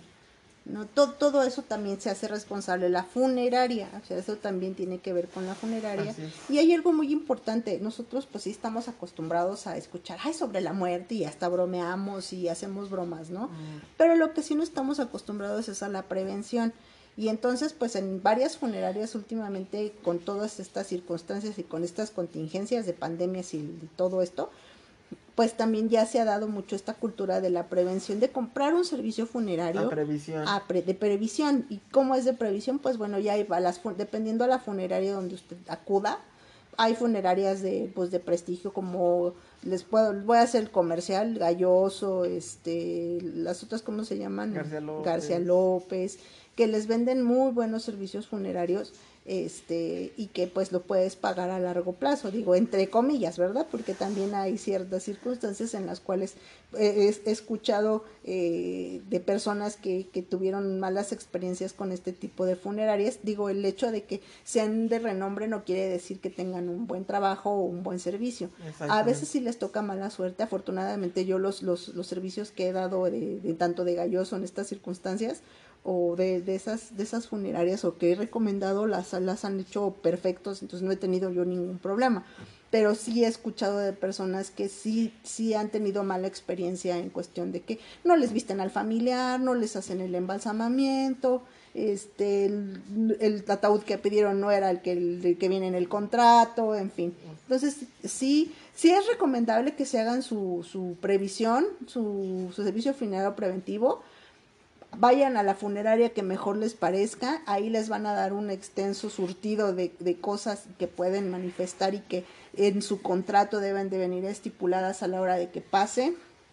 Hay algunas funerarias que lo manejan de, este, que son transferibles, que quiero decir con transferibles, que pues vamos a pensar que usted lo compró para, para su familia, que son cuatro integrantes de la familia, pero pues en este caso se murió su suegro, ¿no? Y lo pueden transferir, o sea, pueden utilizar ese servicio para esta para estas circunstancias y pues ustedes ya desde el primer pago ustedes ya tienen derecho a utilizar este servicio funerario y es algo que debe de venir en la canasta básica. Bueno, eh, hay muchas personas, perdón que te interrumpa, que se molestan cuando les, cuando les dices, este, bueno, les dicen, les ofreces el servicio a previsión.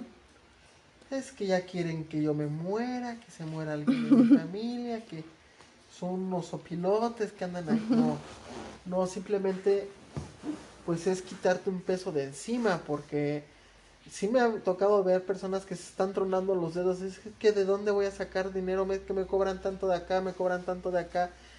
Y, y cómo le hago, ¿no? Pero si tú lo, si tú lo, lo contratas y ponle que lo llegues a ocupar el día de mañana, porque no sabemos eh, que pueda pasar al rato, mañana, en una semana, en un mes, y lo ocupas, te, te lo dan completamente, pero tú sigues pagando. Es como un coche, ¿no? Pero yo creo que sí es algo, algo que sí es de pensarse seriamente y no tomarse a la ligera, porque, porque al final de cuentas, uno que ya se murió, pues ya, ya qué, ¿no? O sea, el problema es para los, los que se quedan aquí, las familias que se quedan. Me ha tocado personas que me preguntan ahí en el velatorio, me dicen, oye, este, ahí te va una pregunta. A lo mejor la ves como muy tonta, ¿no? Le digo, pues dígame.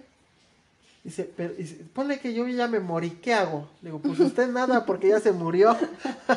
¿Qué hago? no, sí, en serio. Y si me lo preguntó así, le dije, bueno, y me dice, ¿por qué te ríes? Le digo, porque usted se está riendo conmigo. Le digo, ahorita no estamos, o sea que no tenemos un, un, pesar de alguien que ya se fue realmente. Estamos, usted me estaba preguntando, yo le estoy respondiendo. Dice, bueno, ¿qué hago? Pues usted nada, porque ya está, ya está muerto, ¿no? Ya no puede hacer nada. La que tendría que hacer algo es su esposa, sus hijos o alguien de su familia. Ellos son los que tienen que empezar a ver eso. ¿Qué es lo que nosotros nombramos cuando se contrata un servicio funerario preventivo? Nosotros los conocemos como titulares. ¿Por qué? Porque son los encargados de llevar todo este servicio a buen término. Así es, el titular y los beneficiarios. Ajá, los beneficiarios. Los beneficiarios son los que si se muere el titular, uno de los beneficiarios se convierte en en titular en dado caso. Pero pues, e, ese es otro rollo eh, administrativo. Pero que es importante, ¿por qué? Porque muchas veces eh, efectivamente ya se murió y bueno, ¿y ahora qué hacemos, no? Ajá, sí. Y este y le llamo a la ambulancia. Sí, claro, no. Le llamo a, a la patrulla. A la patrulla. Y sí, sí me ha tocado también ver que me dicen, es que le voy a hablar a la patrulla. digo, no, ¿para qué? Si, le, si tú le hablas a la, a la ambulancia o a la patrulla, lo vas a convertir en caso legal. Y haciéndose caso legal te vas a tener que esperar que vean el peritaje. Público, que te hagan un peritaje, que las causas de la muerte. Y pues vas a andar trayendo, paseando a tu familiar, pues... Y te va a salir más caro. Y te va a salir muchísimo más caro porque pues obviamente eso crea derechos eh, en cuestión legal. De, pues, si un ministerio público entra, eh, pues crea una cierta cantidad de derechos y tienes que pagar esa, esos derechos Y por el servicio funerario eh, para un legal sí es un poquito más caro. Sobre todo la preparación es más cara. En los trámites, trámites para servicios funerarios de ese tipo sí son un poquito más caros. Eh, Y bueno, y no los puedes cremar. bueno, ya entrando en materia, este es otro, otro, otra raya al tigre, esto de los, de los casos legales, porque no nada más dices, bueno, pues ya se murió, ya lo embalsamamos, ya contrataste tu servicio funerario y ya la funeraria se encarga de hacer todo el numerito, ¿no? Pero aquí hay, hay algo como embalsamador que nosotros conocemos como casos legales, que es donde este, eh, lo que se manifiesta de un poquito más caro, claro que sí, porque lleva otro procedimiento. Más tiempo. ¿Cuál es este procedimiento? Pues bueno, vamos a pensar que este familiar murió en vía pública y pues desafortunadamente pues sí se lo tuvieron que llevar a lo que es alguna fiscalía o irlo a reconocer a, a una determinada morgue o forense, ¿estás de acuerdo? Y entonces, pues ahí en el forense se estas me tocó esta parte y, y quiero que ser- serles honesta, eh, a mí me tocaba mucho tiempo hacer, hacer necropsia porque la necropsia se tiene que hacer por ley. Si muere en vía pública, ahí sí no hay de que yo no, no lo abras, no, si lo tienes que abrir, ¿por qué? Porque tienes que estipular en, un dictamen o en un informe el- el- la causa de la muerte. Y entonces sí, para descartar cualquier tipo de delito eh, eh, ya habías, haya sido imprudencial o, o, este, o con dolo, ¿no? Dependiendo. Descartar cualquier, cualquier cosa de, de esta índole, pues bueno, tienes que hacer tu necropsia y ya en tu necropsia te darás cuenta en qué circunstancias murió y las circunstancias en las cuales lo encontraste en vía pública. Eh, incluso también a domicilio se hace porque muchas veces este, la misma familia duda del, del- de la causa de la muerte y entonces también por, es, por petición familiar también se puede hacer. Y pues bueno, es un asunto que, que sí es bastante eh, tardado. Sí, claro, bueno, este, como comentas en el domicilio puede haber sido por un suicidio. Y ahí sí no, no, no hay ni cómo zafarse. Sí, ¿no? Sí, Por lo general es que se cuelgan, que se ahorcan. Es lo más común que hay, ¿no? Porque... Bueno, dependiendo del clima, quiero que te enteres. Bueno. A mí me, me pasaba mucho, por ejemplo, que eh, enero, febrero, que hacía cuando hacía más frío, era suicidios. Y eran suicidios ya sea porque se tomaban el, no sé, el fabuloso, le daban un trago al cloro, el clarasol. Unas, unas maneras completamente inverosímiles de morir. Son los que se colgaban de un clavito así, de, de- así de esos chiquititos, que, donde colgaban el santito, colgados, me tocó. eh, de Lo más chistoso es cómo aguantó el clavo. cómo aguantó el clavo, ¿no? Y lo, lo más curioso es que tú te acercabas a quitar y, y entraba y salía el clavo, ¿no? es, era eh, completamente inverosímil. Pero sí me tocaba hacer eso. Y luego, por ejemplo, enero, febrero, marzo y abril, donde hacía más calor, eran los, los, este, los, ya sea homicidios o suicidios, eran más violentos, ¿no? De que se aventaban de por precipitación puente. o, o, o, este, eh, o se ahogaban. Muy extraño. ah, Yo de- encontré varias cosas que dices, ay, ole, ¿no? Este, uno que se metió la, la cabeza, al, no, es cierto, la mano al horno de microondas y se electrocutó. O sea, bien elaborados, ¿no? Algunos sí tenían mucha imaginación para suicidarse, honestamente. Bien, bien difícil, ¿no? Por lo regular, cuando hace más calor es cuando son más violentos, ¿no? Son, son más violentos y, por ejemplo, cuando ya están de la, la- la época del año, te digo, un poco más frío, que hace un poquito de aire, son más de este accidentes, este quemaduras. Se avientan a, a la carretera para que los atropellen. para que los atropellen. Eh, Son, es extraño, Sí. pero sí tiene que ver mucho el clima. Y también en la cuestión psicológica, pero bueno. Sí, claro. Ese ya obvio. es otro sí, tema. obviamente el que se suicida, pues no está, no es que tenga una- mucha estabilidad emocional ni mental, ¿no? Pero este Bueno, sí. sí es que también dicen que nosotros no estamos cuerdos, estamos locos para hacer el trabajo que nosotros hacemos. Así me han Exactamente. dicho, dice, oye, tú estás loco, le digo, ¿por qué? Dice, porque eh, hay que estar loco para agarrar un cuerpo. Le digo, no. le digo, si yo no lo hago, ¿tú lo vas a hacer? Dice, no. Sí, claro, ¿no? Hay, es, es lo que les digo, ¿no? Yo creo que lo manifiestas de, de, de- decimos, ay, sí, la muerte, jijiji, jajaja, te disfrazas, te maquillas y, ay, está muerto y, ay, que no sé qué, y algunas veces hasta bromeas con esas partes. Pero ya cuando realmente te toca y ya es algo cercano, dices, ay, este, no era como yo pensaba, ¿no? No era como, como vivirlo así de, ay, bueno, pues sí, en algún momento pensé que se va a morir, pero pues no, que pensé que fuera tan rápido, ¿no? Sí, claro, bueno, es que... No sí. está uno preparado para eso, sinceramente, y las personas que nos dedicamos a esto, pues sí, algunas veces nos tildan de que de- no tenemos emociones, no tenemos este... Te digo, nos tildan de, de insensibles, de... Bueno, nos- a mí me han dicho de todo, ¿no? Monstruo. Monstruo, exactamente. No, no.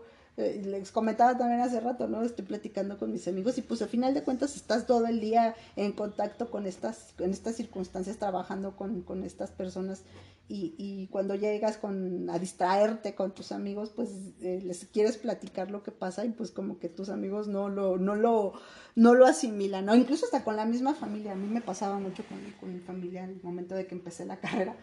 Este, pues podemos hablar de otra cosa. Sí, ¿no? a mi papá no le gusta que dice, no, no me digas que quién sabe qué". Sí. No, porque luego me dice, ¿cómo te fue en el trabajo? Y ahí yo mejor opto por decirle, ¿para qué me preguntas si no quieres saber? Dice, ah, bueno, sí tienes razón. Confórmate con saber que ya llegué. Sí, que estoy bien. Sí. Pero sí, y, y, y, y hay otra cosa importante, Robert, no sé si a ti te pase, que también te quedas con, con ciertas cosas de, de, de, de- ¿En los cuerpos? ajá, no, no de los cuerpos, sino por ejemplo de, eh, ah, tan solo ahorita con este pequeñito, cuando, cuando muere un pequeñito, por ejemplo, y te quedas con esa de, ay, Ah, yo pensé que ibas a decir que si me quedo con algo de sus pertenencias. no, eso está prohibidísimo. Sí, ya lo sé. Eh, Eso está prohibidísimo. Es no, que no. luego sí creen. Ajá, La gente sí. cree que tú te robas las cosas. Por ejemplo, cuando les ponen cadenitas de oro y así. Anillos, joyas. Exactamente. Y, y bueno, muchas veces les ponen ropa nueva. O sea, tú vas y compras ropa y, y se la pones. Y, y muchas veces yo me quedo pensando y dije, bueno, pues a lo mejor no tuvieron tiempo de ir a su casa a traerle algo de su ropa y le compraron algo por ahí, por el Walmart o no sé. Pero eso sí, hay que tomar en, en cuenta ese punto. Porque luego a veces te piden que les pongas un reloj. Ujú. Y ahora en estos casos de que se quemaban directamente, sí me preguntaron, dice, oye, es que mi familiar tenía una cadenita de plata. Y digo, ay, pues ya se fundió. pues es que dice, ¿por qué no se la sacaron? Digo, pues no, o sea, tenemos prohibido abrir los- las bolsas de los cuerpos. Entonces se creman con todo y todo.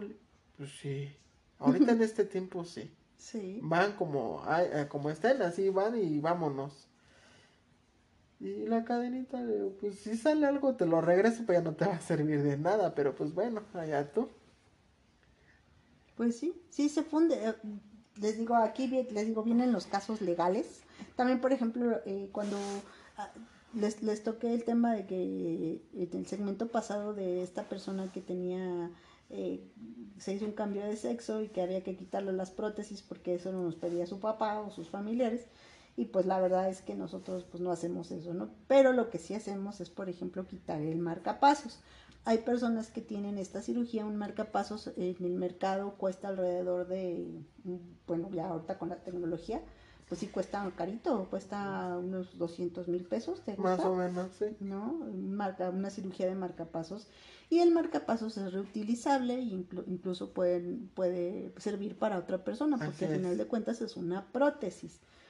Y entonces, pues tú como embalsamador tienes que tener la ex- experiencia y la experticia de poder eh, Retirarlo. retirar, no solo retirarlo, sino darte cuenta de que existe uno. Ajá.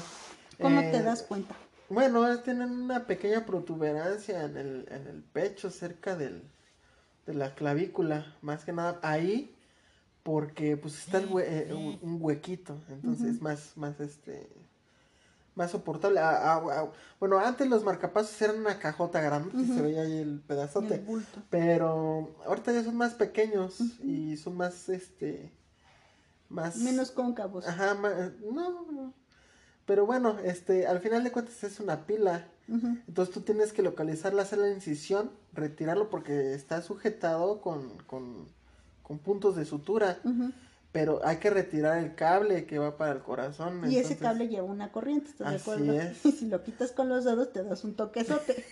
Yo lo quito con mis guantes, pero bueno. Pero sí, hay veces que sí los puedes retirar bien completos y hay veces que no, porque pues se, se encargan, quieras o no, se encarna todo. Entonces, este, yo se los retiro, se los entrego al familiar.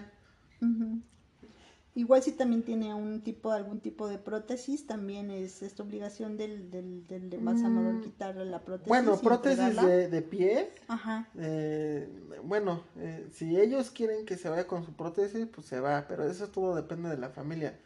Am, eh, yo, eh, cuando dijiste prótesis, me, se me figuró una placa, eh, una placa en la cadera, en la rodilla. No, pues En plan, esa sí ya no, esa sí ya se va con todo y todo. Eh, pero no.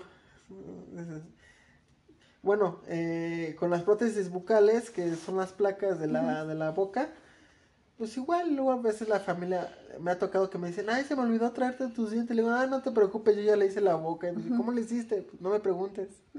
sí, es como los magos, no sabemos. Sí, tú no me preguntes, confórmate que ya quedó bien. No quedó trompudo, no. Ah, muy bien. Bueno, y eso también lo tienes que preguntar porque eh, las facciones de cada persona es diferente. Ajá. Por ejemplo, hay quienes tienen la mordida de, de su arco, de su arcada dental es muy amplia. Entonces, eh, o son muy, muy cóncavas. Entonces sí hay que ver eso. Sí, sí, también es este, ¿cómo se llama? Este, un, un, e- ese procedimiento, pues bueno, ya lo dijimos en el segmento pasado. Y vamos a seguir con los legales, como que nos salimos del tema, vamos a entrar de nuevo al tema. Estos legales pues se hacen completamente diferentes, puesto que cuando ya llegan a funeraria, eh, o ya cuando los recibes tú como embalsamador o tanatopraxista, pues ya van necropsiados, entonces Así no es. van íntegros. Ahí se hace un procedimiento completamente diferente. Eh, sí. Am, bueno, primero pues lo tienes que volver a limpiar, Ujú, pero con cuidado, porque ya los órganos ya no están sujetos como deben de estar. Ujú. Inclusive su calota ya viene, ahora sí que bailando en, en su La lugar. carota es la parte de arriba de la cabeza, porque obviamente extrajeron el, lo que es el, El cerebro, encéfalo. ajá, el encéfalo. Y pues bueno, ya el, más bien todo el cerebro eh, en, en conjunto, incluso algunas veces se limpia y ese órgano pues ya está en, La cavidad. en la cavidad estomacal, ¿no? Sí. en la torácica, sí. ¿no? Ya junto con los demás órganos que también fueron a su vez ya necropsiados. Exacto, bueno, eh, abres el cuerpo, lo, lo tienes que volver a abrir para limpiarlo eh, en, en el- en- en la cavidad donde, se- donde estaba el cerebro. Este, tienes que retirar lo que todavía queda de, de las, de las aracnoides, de la madre, de la duramadre. Es más, es más común que esté la duramadre, Ujú, la, la esta, meninge. Entonces limpias. Este, de la cavidad toraco-abdominal, pues tienes que retirar lo que es el, el peto, el esternón.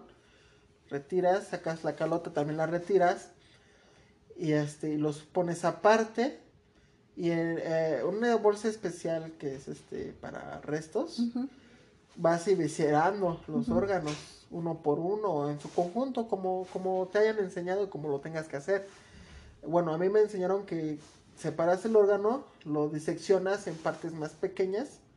¿Y esto para qué es? O sea, limpias el resto de sangre, lo diseccionas para que el químico de cavidad penetre más todavía en, eh, y lo preserve mejor.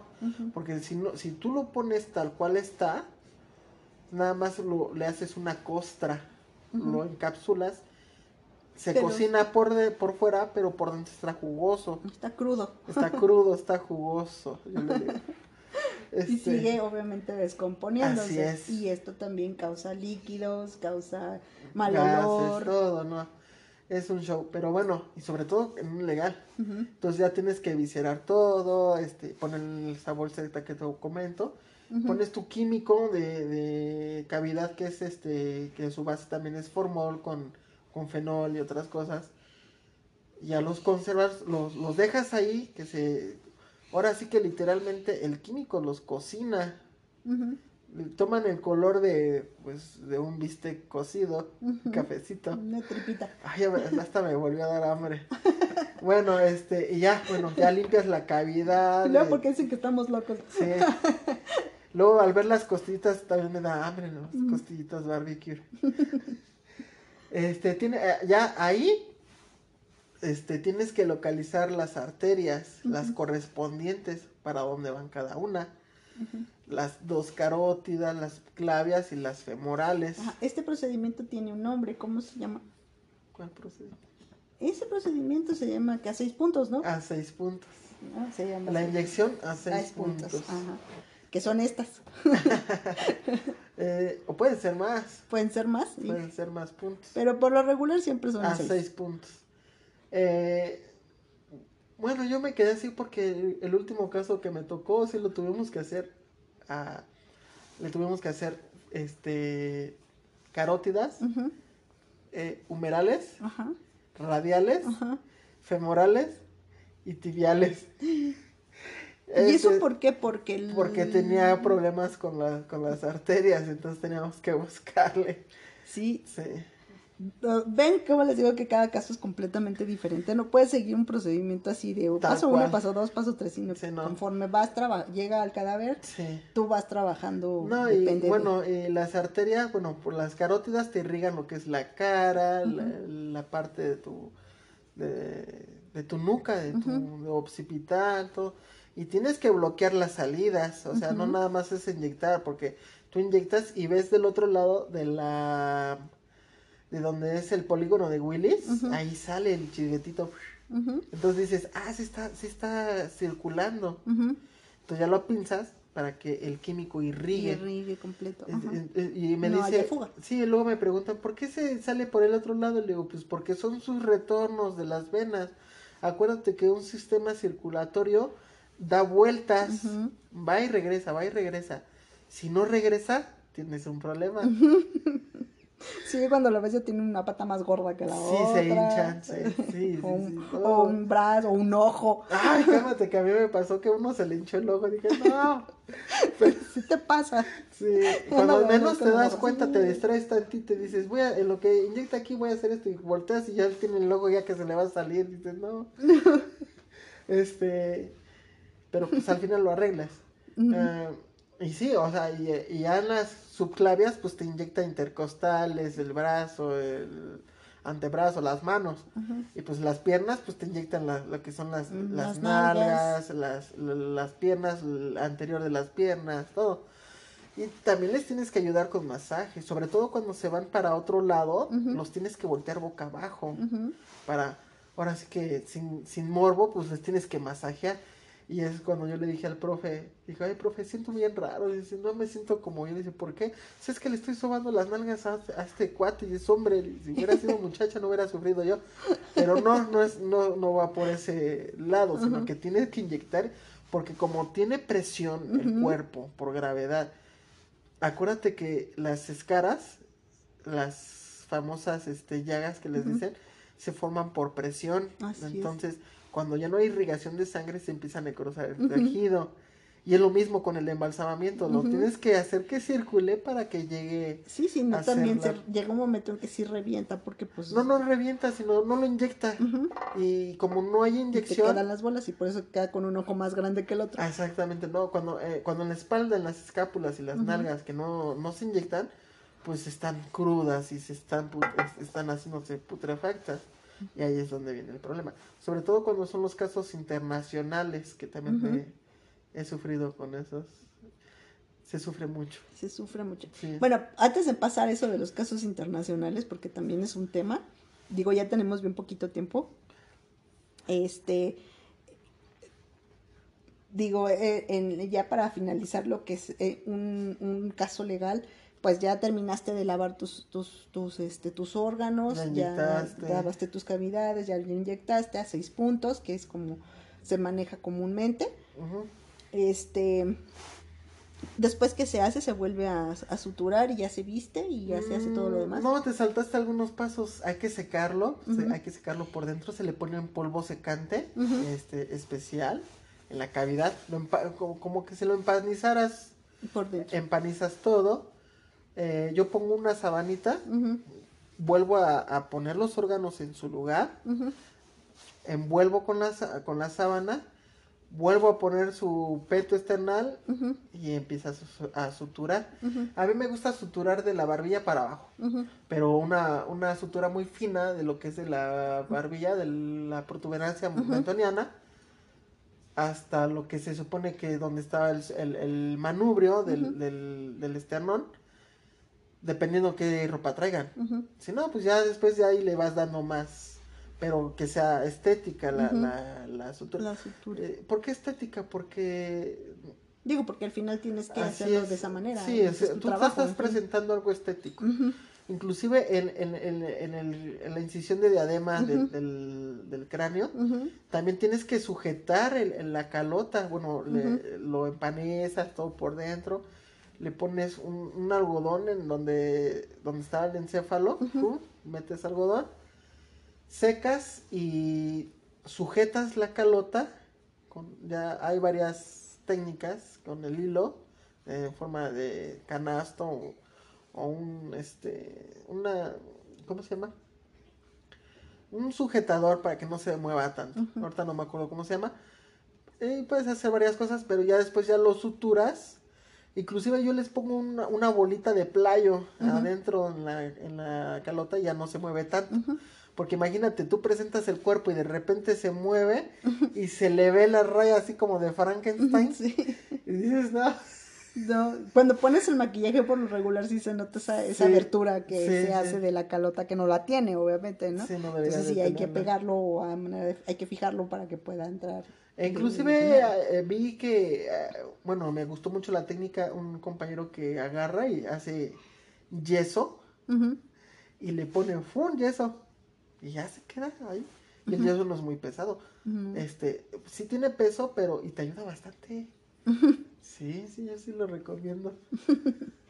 Bueno, eso ya te digo, es cada, de que cada Ya quien, son ¿no? técnicas, sí. Ya muy, muy, ya de plano, porque si de plano si no se queda, pues sí tienes que utilizar medidas extremas como esas, ¿no? Sí, Pero por lo regular siempre se, se quedan, se manifiestan así. sí, claro. Pues yo creo que ya hablamos básicamente de, de todo. Nos queda este Nos faltó hablar de los putrefactos cuando te llegan los nos, casos mm, putres. nos falta todavía muchísimo más. Este a ver, pues tenemos cinco minutos. Vamos a hablar de eso precisamente. Ya, y ¿De los después nos despedimos como debe de ser. Bueno, pues, eh, pues sí, realmente, pues tú sabes que un putrefacto, pues, es legal por, por ende. Entonces ahí sí también, ahí entra otra, otra parte que es este, el, el insecticida, que tienes que matar las larvas. de la- Ujú. de Ya las presenta fauna cadavérica y algunos que nos han tocado ya con, con fauna, que son estos gusanitos y estas larvas que, que, que las mosquitas o las Y mariposas. no las matas con el formaldehído, tienes que Ujú. utilizar ahora sí que insecticida. Y no tienes que dejar ni una, porque con una que dejes ya bailó tu Ujú. asunto. Y es básicamente lo mismo, nada más que si ya tiene gas en tejido, pues tienes que poncharlos, los tienes que hacer pequeños piquetitos con la aguja y dar masaje para que ese gas se, se salga del tejido y hacer tus inyecciones más lentas, porque acuérdate que es putre, entonces la- las arterias ya no están tal cual. tan fuertes como, tan firmes como al Sí. principio. Y este, casi casi es lo mismo. Y tienes que bañar con hipoclorito porque al principio antes de todo porque no puedes mezclar hipoclorito con formaldehído No. entonces primero lo bañas con hipoclorito lo dejas que Sí, te sí te quedas ahí con la bomba de humo y te sí te desmayas Sí, claro. este bueno ya hablabas Entonces- todo que tienes que retirar la, la primera parte de la piel que es la, la dermis la tienes que retirar porque es ya ya no está sujeta entonces tienes que quitar todo eso lavar y, y hacerlo lo mejor que puedas a veces sí se puede reconstruir a veces no A veces no. Sí, sí, sí. Y digo, es un trabajo muchísimo más pesado porque el olor pues no es así que diga usted muy agradable. Pero, eh, y tampoco es muy agradable estarle quitando, desollando a alguien, ¿no? Digo que es un poquito más fácil porque pues ya lleva el, el mismo cuerpo, lo, lo hace. Ajá. Ya cuando empieza a presentar sus flictenas y esas cosas, pues ya te vas más rápido. las flitemas esas son Son las ámpulas eh, sí de- son, llenas son de un caso es un caso porque... Hay que reventarlas Ajá, sí, primero. sí, claro, y no me gusta porque luego salpica. Sí. sí, es, es un tema muy, muy escabroso y bastante grotesco. Pero digo, al final de cuentas alguien lo tiene que hacer y pues eso también nos toca a nosotros, ¿no? Sí. Digo, hay algunas veces que ya llegan de, de legal, eh, ya te llega al, al- con algo ya avanzado, pero sí tienes que pelear con eso porque el, pues sí, el necropsista en fiscalía pues no, no, no te respeta a veces este, las, este, las arterias, ¿no? Te corta Ay, todo y eso es un lío. Sí. No, no respeta el, el, el cuerpo y corta nada más por cortar. Bueno, cuando te hacen una necropsia de in situ, ay, como las amo. Sí. Yo voy cortando, este, yo las dejo al largo que yo quiera, pero tienes que tener mucho cuidado. Claro, claro. Entonces ya, ya no sufro ahí. Ahí ya me ahorro varias inyecciones. Por ejemplo, en las piernas, pues ya nada más hago una, porque la ocupas desde la, desde la aorta inferior que va para la cava. Ajá. Entonces ya van las dos, dije, ay, ya la hice. Sí. Pero cuando de plano el necropsista pues hace su No, pues las tienes que buscar por tienes que otro buscar lado. por otro lado. Entonces pues es bastante difícil eh, este hacerlo ya más con una persona que ya, aparte de que ya ha sido necropsiada, pues que ya tiene cierto Periodo. periodo de, de- de- avanzado de, Y no es lo mismo no que es tú lo mismo. veas en un libro, en una ilustración, a que lo veas en la vida real. Ah, claro, no es lo mismo. Eso siempre, eso siempre ha sido. Incluso, pues nosotros como Crimis eh, estamos muy, muy, muy subidos en el ego, en el tabique, y decimos, ah, sí, nosotros podemos, y a la hora de la hora, pues Ah, no. sí, como no. A la hora, pues no. Y, y eso también fue, Roberto, una de las razones por las cuales este, me di a la tarea de hacer esta carrera también, porque dije, bueno, ¿cuál es el último eslabón que sigue, no? De, esta parte, ¿cuál es el destino final de, esta de estas circunstancias y pues eso fue lo que a mí me llevó a estudiar esta, esta carrera eh, de tanatopraxia, de ser eh, todo lo que soy ahora y bueno, eh, yo creo que a ti también te llevó, una cosa te llevó a la otra y pues yo estoy muy contenta de tenerte dentro de mi círculo de amistades. Gracias igualmente. Yo agradezco enormemente esta entrevista. Este, digo, aparte de que pues nada más nos mensajeamos y hola, ¿cómo estás? ¿Y cómo te va? Y ¿sabes qué? Me pasó esto, me pasó el otro. Eh, digo, la amistad que tenemos es, es, es, a mí me gusta mucho porque yo sé que en el momento de que yo le marco, él me contesta y al revés, ¿no? Yo creo que a lo mejor no nos vemos en un año, pero que era básicamente lo que teníamos de no vernos. Así es.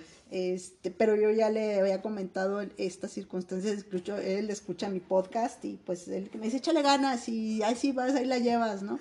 Y pues quise empezar la tercera temporada de, de, de este, de mitos de la criminalística con, con él, porque pues bueno, yo compartí con él muchísimas cosas, aprendí mucho de él, él es muchísimo menor que yo, no les voy a decir mi edad, pero es mucho menor que yo. Y este, y la verdad es que es, es gratificante conocer a una persona que conoce su, su oficio, que conoce su carrera y que tiene la ética por delante y que tiene, es un, un gran ser humano que tiene calidad humana. ¿Dónde te podemos encontrar para que te busquen en algún momento de que puedan hacer a lo mejor por, por prevención, por Ah, ok. cosas de ese estilo? Sí, ¿Dónde bueno, te podemos este, encontrar? Por Facebook se puede. Eh, bueno, tú me tienes como amistad. Este. Tengo dos Facebook. Es básicamente lo mismo. es- uno es Robert H. Naranjo y el otro es Roberto H. Naranjo. Ajá. Qué chistoso. ¿eh? Y pues este, pues ya mi número pues tú lo tienes. Igual si te preguntan y lo puedes dar, pues, sin ningún problema. Y Adonai, por ejemplo, este da servicios funerarios también de Así previsión. Sí, a- a- y de bueno, a previsión no, creo que no, pero creo uso inmediato sí. Eh, estaríamos nosotros, si lo, eh, por parte de Adonai, siempre va a ser a primera persona. Ujú, ok. Eh, ¿Tienes algún teléfono donde pueda...? de- bueno, no se preocupen. De todas maneras, este, ahorita yo en la página voy a, este, a poner ahí el, el- los servicios de Adonai y que se puedan dirigir directamente con, con Roberto para que puedan ustedes darle asesoría de algún servicio funerario de su inmediato. Y, Sobre todo porque somos especializados en, en- en el embalsamamiento, porque nosotros también, eh, como comentábamos, este, tenemos el servicio internacional, eh, que pues, bueno, ya sea de aquí, de aquí a, a Michoacán, aquí a, a hasta Yucatán o de donde quieras, o incluso al extranjero, te podemos a- hacer el, el- el embalsamamiento especial para que tú te lo Para que puedas. se vaya a Cuba, Estados Unidos, exacto. del otro lado del charco, hasta Así, Europa. sí. Entonces eso es, es una garantía de que el trabajo pues está garantizado y que pues bueno pueden, pueden este, con toda la confianza del mundo este, solicitar este servicio. Así es. Y pues bueno, yo los dejo, ya saben, cualquier duda o aclaración está en, en mi WhatsApp, mensaje, algún comentario también, y lo pueden hacer en el 55 72 13 61 77 con su servidora, la galleta, y pues para mí fue un placer regresar con ustedes y ya me van a tener aquí un poquito más de tiempo. Les doy las gracias por, les- por escucharnos y gracias de todo corazón por esperar. Les mando un fuerte abrazo y nos vemos el próximo martes. Saludos.